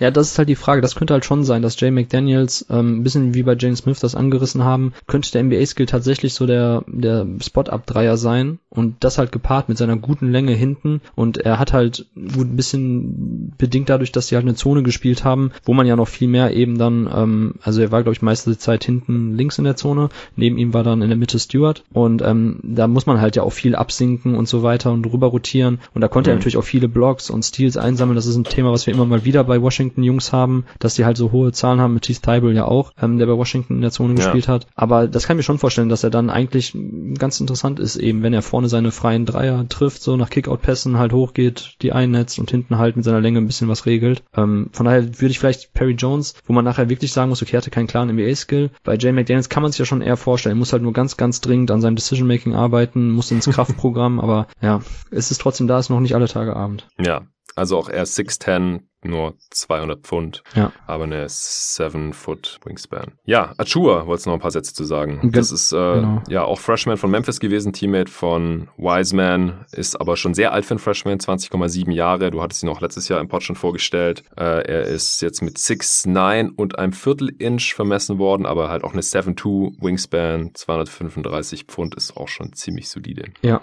auf jeden Fall einer der schnellsten Sprinter, würde ich mal behaupten, von dem Big Man. Also in Transition-Situationen bei Memphis. Ähm, er hat ja nachher dann die Rolle ausgefüllt, die eigentlich Wiseman spielen sollte, quasi so der athletische Rimrunner auf der 5. Übrigens, Memphis sind, war, glaube ich, das Team, was du meintest in dem Pod mit Tobi, die fünf Freshmen starten. Ich weiß jetzt ah, okay. ob Georgia das wirklich ja, gemacht hat, glaube ich eher nicht. Aber bei Memphis war das der Fall. Ähm, ja, das hattest du in dem Pod genau. gesagt, ja, das habe ich da nochmal gehört. Ah. Genau, genau. Also bei dem war das, und da war halt dann äh, Shua jetzt im Endeffekt der Fünfer, der athletische Rimrunner. Und ähm, das wie soll ich sagen, also das war schon okay und gut für die Rolle und das ist auch die, die er in NBA bekleiden soll. Also neben Wiseman, wenn das, wenn die Saison weitergegangen wäre, glaube ich, hätte Schuber Probleme bekommen auf lange Sicht, ähm, weil er eigentlich nicht der Flügelspieler ist, was man gedacht hatte noch vor der Saison. Da war ja auch irgendwann mal so der geisterte der ähm, Siakam-Vergleich bei ihm, auch eigentlich eine Lazy mhm. kommt, weil beide Afrikaner oder afrikanischer Hintergrund spät angefangen, erst Fußball mhm. gespielt. Ähm, das finde ich dann auch mal ein bisschen, bisschen einfach gedacht. Ähm, ja. Aber jetzt hat man halt bei Schuber gesehen, das tat ihm dann, glaube ich, schon gut und hat auch dem Draftstock äh, sehr, sehr gut getan für ihn, dass er dann der nominelle Fünfer war, dass Hardaway ihn einfach dann eben in der Rolle eingesetzt hat, in der vorher dann ähm, Wiseman gespielt hat. Einfach hart zum Korb abrollen, ähm, Screens setzen vorne und wie gesagt in Transition schnell mitlaufen. Da gibt es einzelne Szenen. Das ist schon wirklich krass. So der Gegner äh, hat einen Fehlwurf, äh, weiß nicht, Alice oder wer auch immer von äh, Memphis sammelt den Rebound ein. Äh, Schuber sprintet los und der holt quasi alle anderen Spieler noch ein und ist vorne als erstes fast. Also es ist schon wirklich sehr, sehr, krass. sehr, sehr krass. Ähm, das ist natürlich dann auch, ich weiß nicht, ob man das eben als klaren NBA-Skill bezeichnen möchte, aber er ist schon wirklich ein, ein, ziemlich, ziemlich guter Athlet. Ähm, ich finde ihn halt in der Defensive, ähm,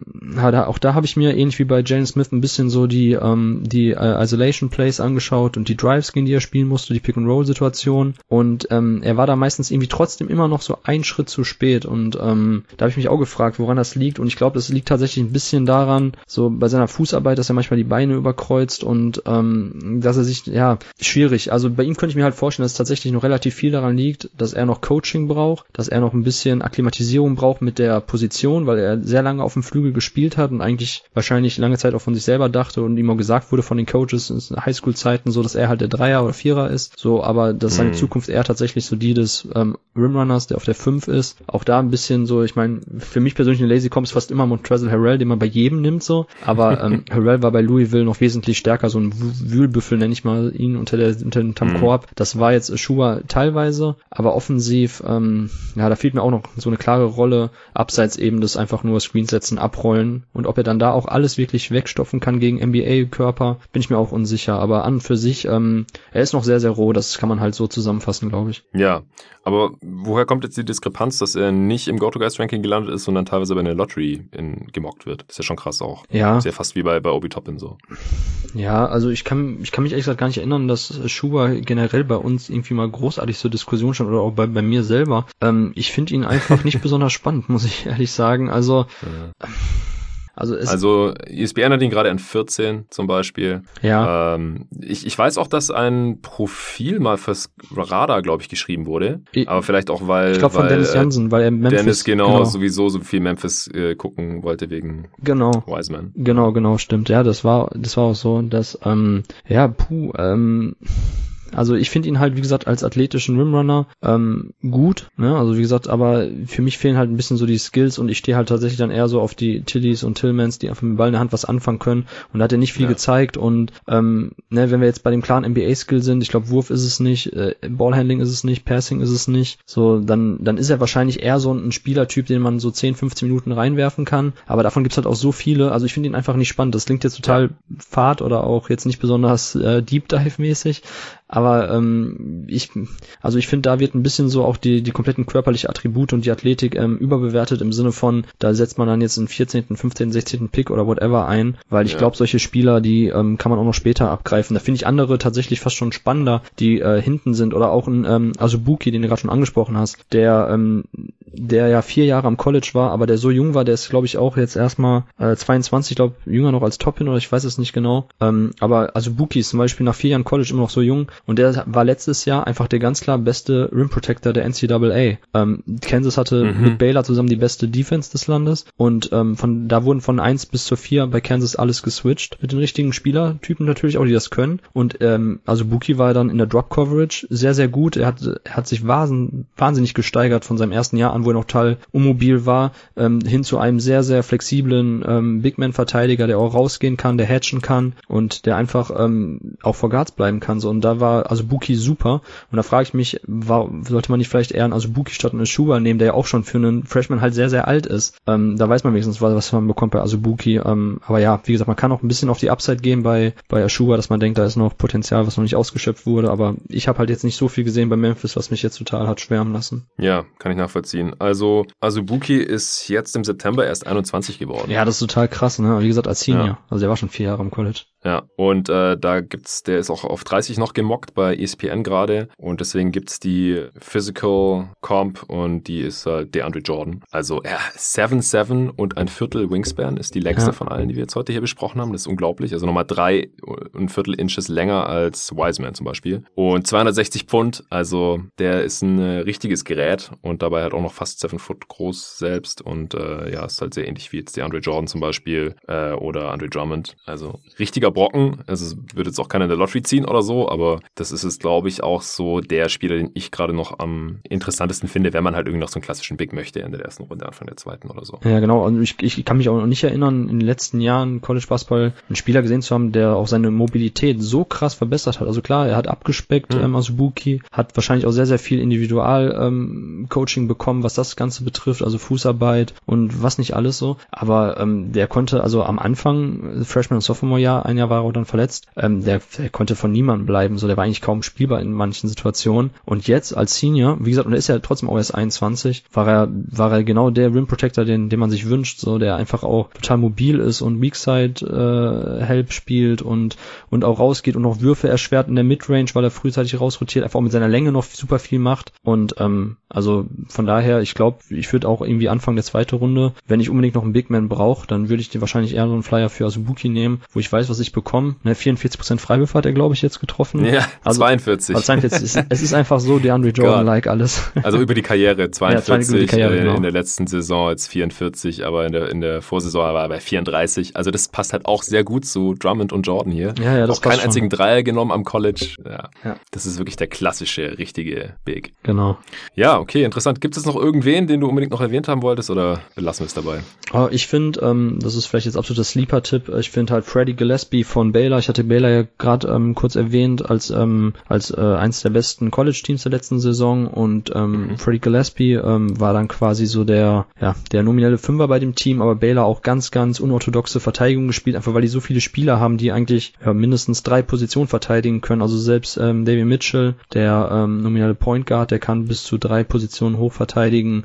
Ähm, mit äh, Vital hat man einen Spieler, Mark Vital, der ähm, wirklich fünf Positionen verteidigen kann. Also einer der ganz, ganz wenigen Spieler. Man sagt zwar oft, der kann fünf Positionen verteidigen, aber er konnte es wirklich. Und halt Freddie Gillespie hm. auch ein sehr, sehr mobiler Fünfer, der, ähm, der einfach auch total, ich weiß gar nicht genau, was seine Block Percentage war, auch so knapp zehn Prozent, irgendwie unter zehn, ähm, aber da auch total aktiv ja. war und vorne einfach auch 8,9. 8,9, okay, also fast neun, genau. Und ich finde halt, dass Gillespie ähm, einfach durch seine Mobilität und seine Athletik ähm, auch noch interessant ist und da, er hat halt nicht so den Namen, nicht so den Hype, er kam auch erst spät ans, ähm, an, an die Division also in die Division One ans College, war halt vorher, glaube ich, Division 3 oder so, aber mhm. ähm, ich fand ihn und auch Baylor total spannend zu sehen und er ist halt auch äh, eigentlich ein reiner Defensivbild. Man hat zwar jetzt so bei Twitter Videos gesehen, ich glaube von Draft Express oder so, wie er dann in der leeren Halle so Dreier nimmt, so man kennt's, aber ähm, wie gesagt, ich, ich, ich finde okay. ihn als äh, switchy ähm, Defender hinten drin ganz spannend eigentlich noch. Mal gucken, ob er dann irgendwie Ende der zweiten Runde noch gezogen wird, aber ihn finde ich als Big definitiv auch noch spannend, so was tatsächlich so dieses klassische Big-Verständnis ist. Mhm. Okay, richtiger Sleeper-Tipp hier noch am Ende. Er hat genau. 65 Prozent seiner Freiwürfe am College getroffen, keinen einzigen Dreier genommen. Also mit dem Dreier äh, ist vielleicht ein, ein, frommer Wunsch,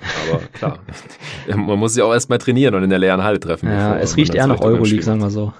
Alles klar. Okay, Torben, ey, jetzt haben wir es echt geschafft, glaube ich, und sind äh, ungefähr auf die Länge gekommen, die ich mit äh, Tobi schon hatte. Oh. Wahrscheinlich sogar ein bisschen länger. Mal gucken. Krass. Aber ist auch okay. Also wir haben ja auch hier und da sind wir ein bisschen abgebogen und das äh, war ja auch durchaus gewollt, weil ich dachte, wir haben nur ja, drei Spieler, über die wir richtig viel sprechen müssen in Okongwu, Wiseman und Toppin und dann halt noch äh, eben Smith, Tillman, Tilly und Paul Reed, über die wir auf jeden Fall sprechen müssen und das sind halt nur sieben Spieler. Mhm. Wie gesagt, mit Tobi hatte ich halt zwölf, deswegen haben wir es da immer ein bisschen kürzer gehalten. Aber ich denke, das war, war ganz cool. Mir hat Spaß gemacht. Ich fand super interessant, aber auch nochmal viel dazugelernt. Auf jeden Fall. Ich hoffe, den Hörern geht's genauso, dass sie auch viel dazugelernt haben und hier Spaß hatten bei unserem Podcast. Tausend Dank auf jeden Fall, Torben. Ja, danke dir für die Einladung. Hat definitiv Spaß gemacht und äh, ich denke mal, es war so ausufernd, weil ich mich bei einigen Prospects ein bisschen erklären musste. ja, genau. Also ich glaube auch, dass äh, hier eben der ein oder andere Hot Take drin ist, eben mit Wiseman und Toppy, Toppin so weit unten. Ähm, und dafür halt Tillman zum Beispiel relativ weit oben. Also jetzt nicht hier im Pod, aber halt im GoToGuys.de Ranking, auf dem halt hier vieles immer basiert, wenn ich euch Jungs hier reinhole. Mhm. Und ich äh, sehe das ja ganz ähnlich, weil wir einfach Basketball philosophisch da auch ziemlich nah beieinander sind, was zum einen natürlich auch irgendwie an unserer äh, Filterbubble liegt, sicherlich, aber zum anderen machen wir das ja auch nicht erst seit gestern, sondern äh, das hat sich halt über die Jahre auch irgendwo bewährt hier, unsere Evaluation und Herangehensweisen. Und am ähm, Mittwochnacht werden wir dann erfahren, ob das die NBA-Teams so ähnlich sehen oder vielleicht auch ganz anders. Und wenn äh, ihr Hörer das jetzt ganz anders seht, dann äh, könnt ihr das gerne vorher noch mit uns diskutieren auf Twitter. Könnt dem Torben da folgen oder schreiben. Äh, unter, hauen wir den Handle nochmal raus. Äh, Torben41, Torben ohne H, T-O, ja.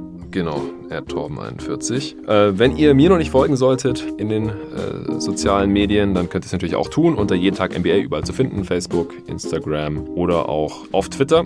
Wie gesagt, in der nächsten Folge geht es dann um die äh, Playmaker, die Spieler, die für andere und für sich selber kreieren können, sind meistens Guards, aber wir haben die Kategorie halt irgendwann mal äh, so tituliert, damit da halt auch Spieler reinfallen, die größer sind. Und das werde ich mit dem Tobi Bühner zusammen machen. Letztes Jahr hatte ich da äh, den ersten Pod zu dieser Klasse mit Julian Barsch aufgenommen. Der hat mittlerweile aber auch ein paar andere Projekte. Der hat einen äh, College Football Podcast und einen neuen Job und so weiter. Wohnt auch nicht mehr in Berlin mittlerweile. Deswegen hat er sich da entschuldigt und Tobi Bühner springt gerne ein. Anderer Kollege von GoToGuys.de, der dieses Jahr auch ein paar Profile für euch in der Draft-Redaktion geschrieben hat. Und dann gibt es endlich den Mock Draft Podcast mit David. Bis dahin muss ich mir dann auch im Klaren sein, äh, wie ich die Spieler jetzt hier über die Positionen miteinander dann vergleichen würde. Und äh, danach, wie gesagt, kommt wahrscheinlich früher oder später ein Trade oder sowas.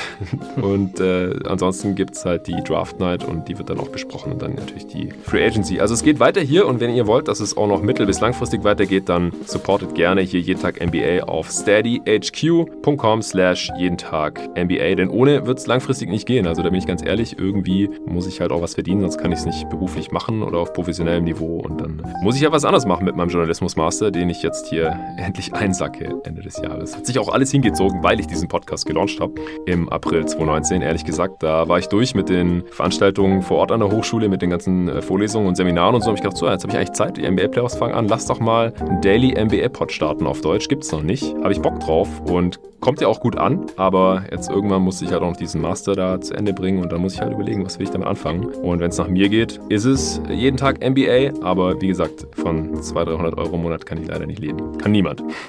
gut, äh, Torben, vielen Dank nochmal. Danke an alle fürs Zuhören und bis zum nächsten Mal. Ja, ciao.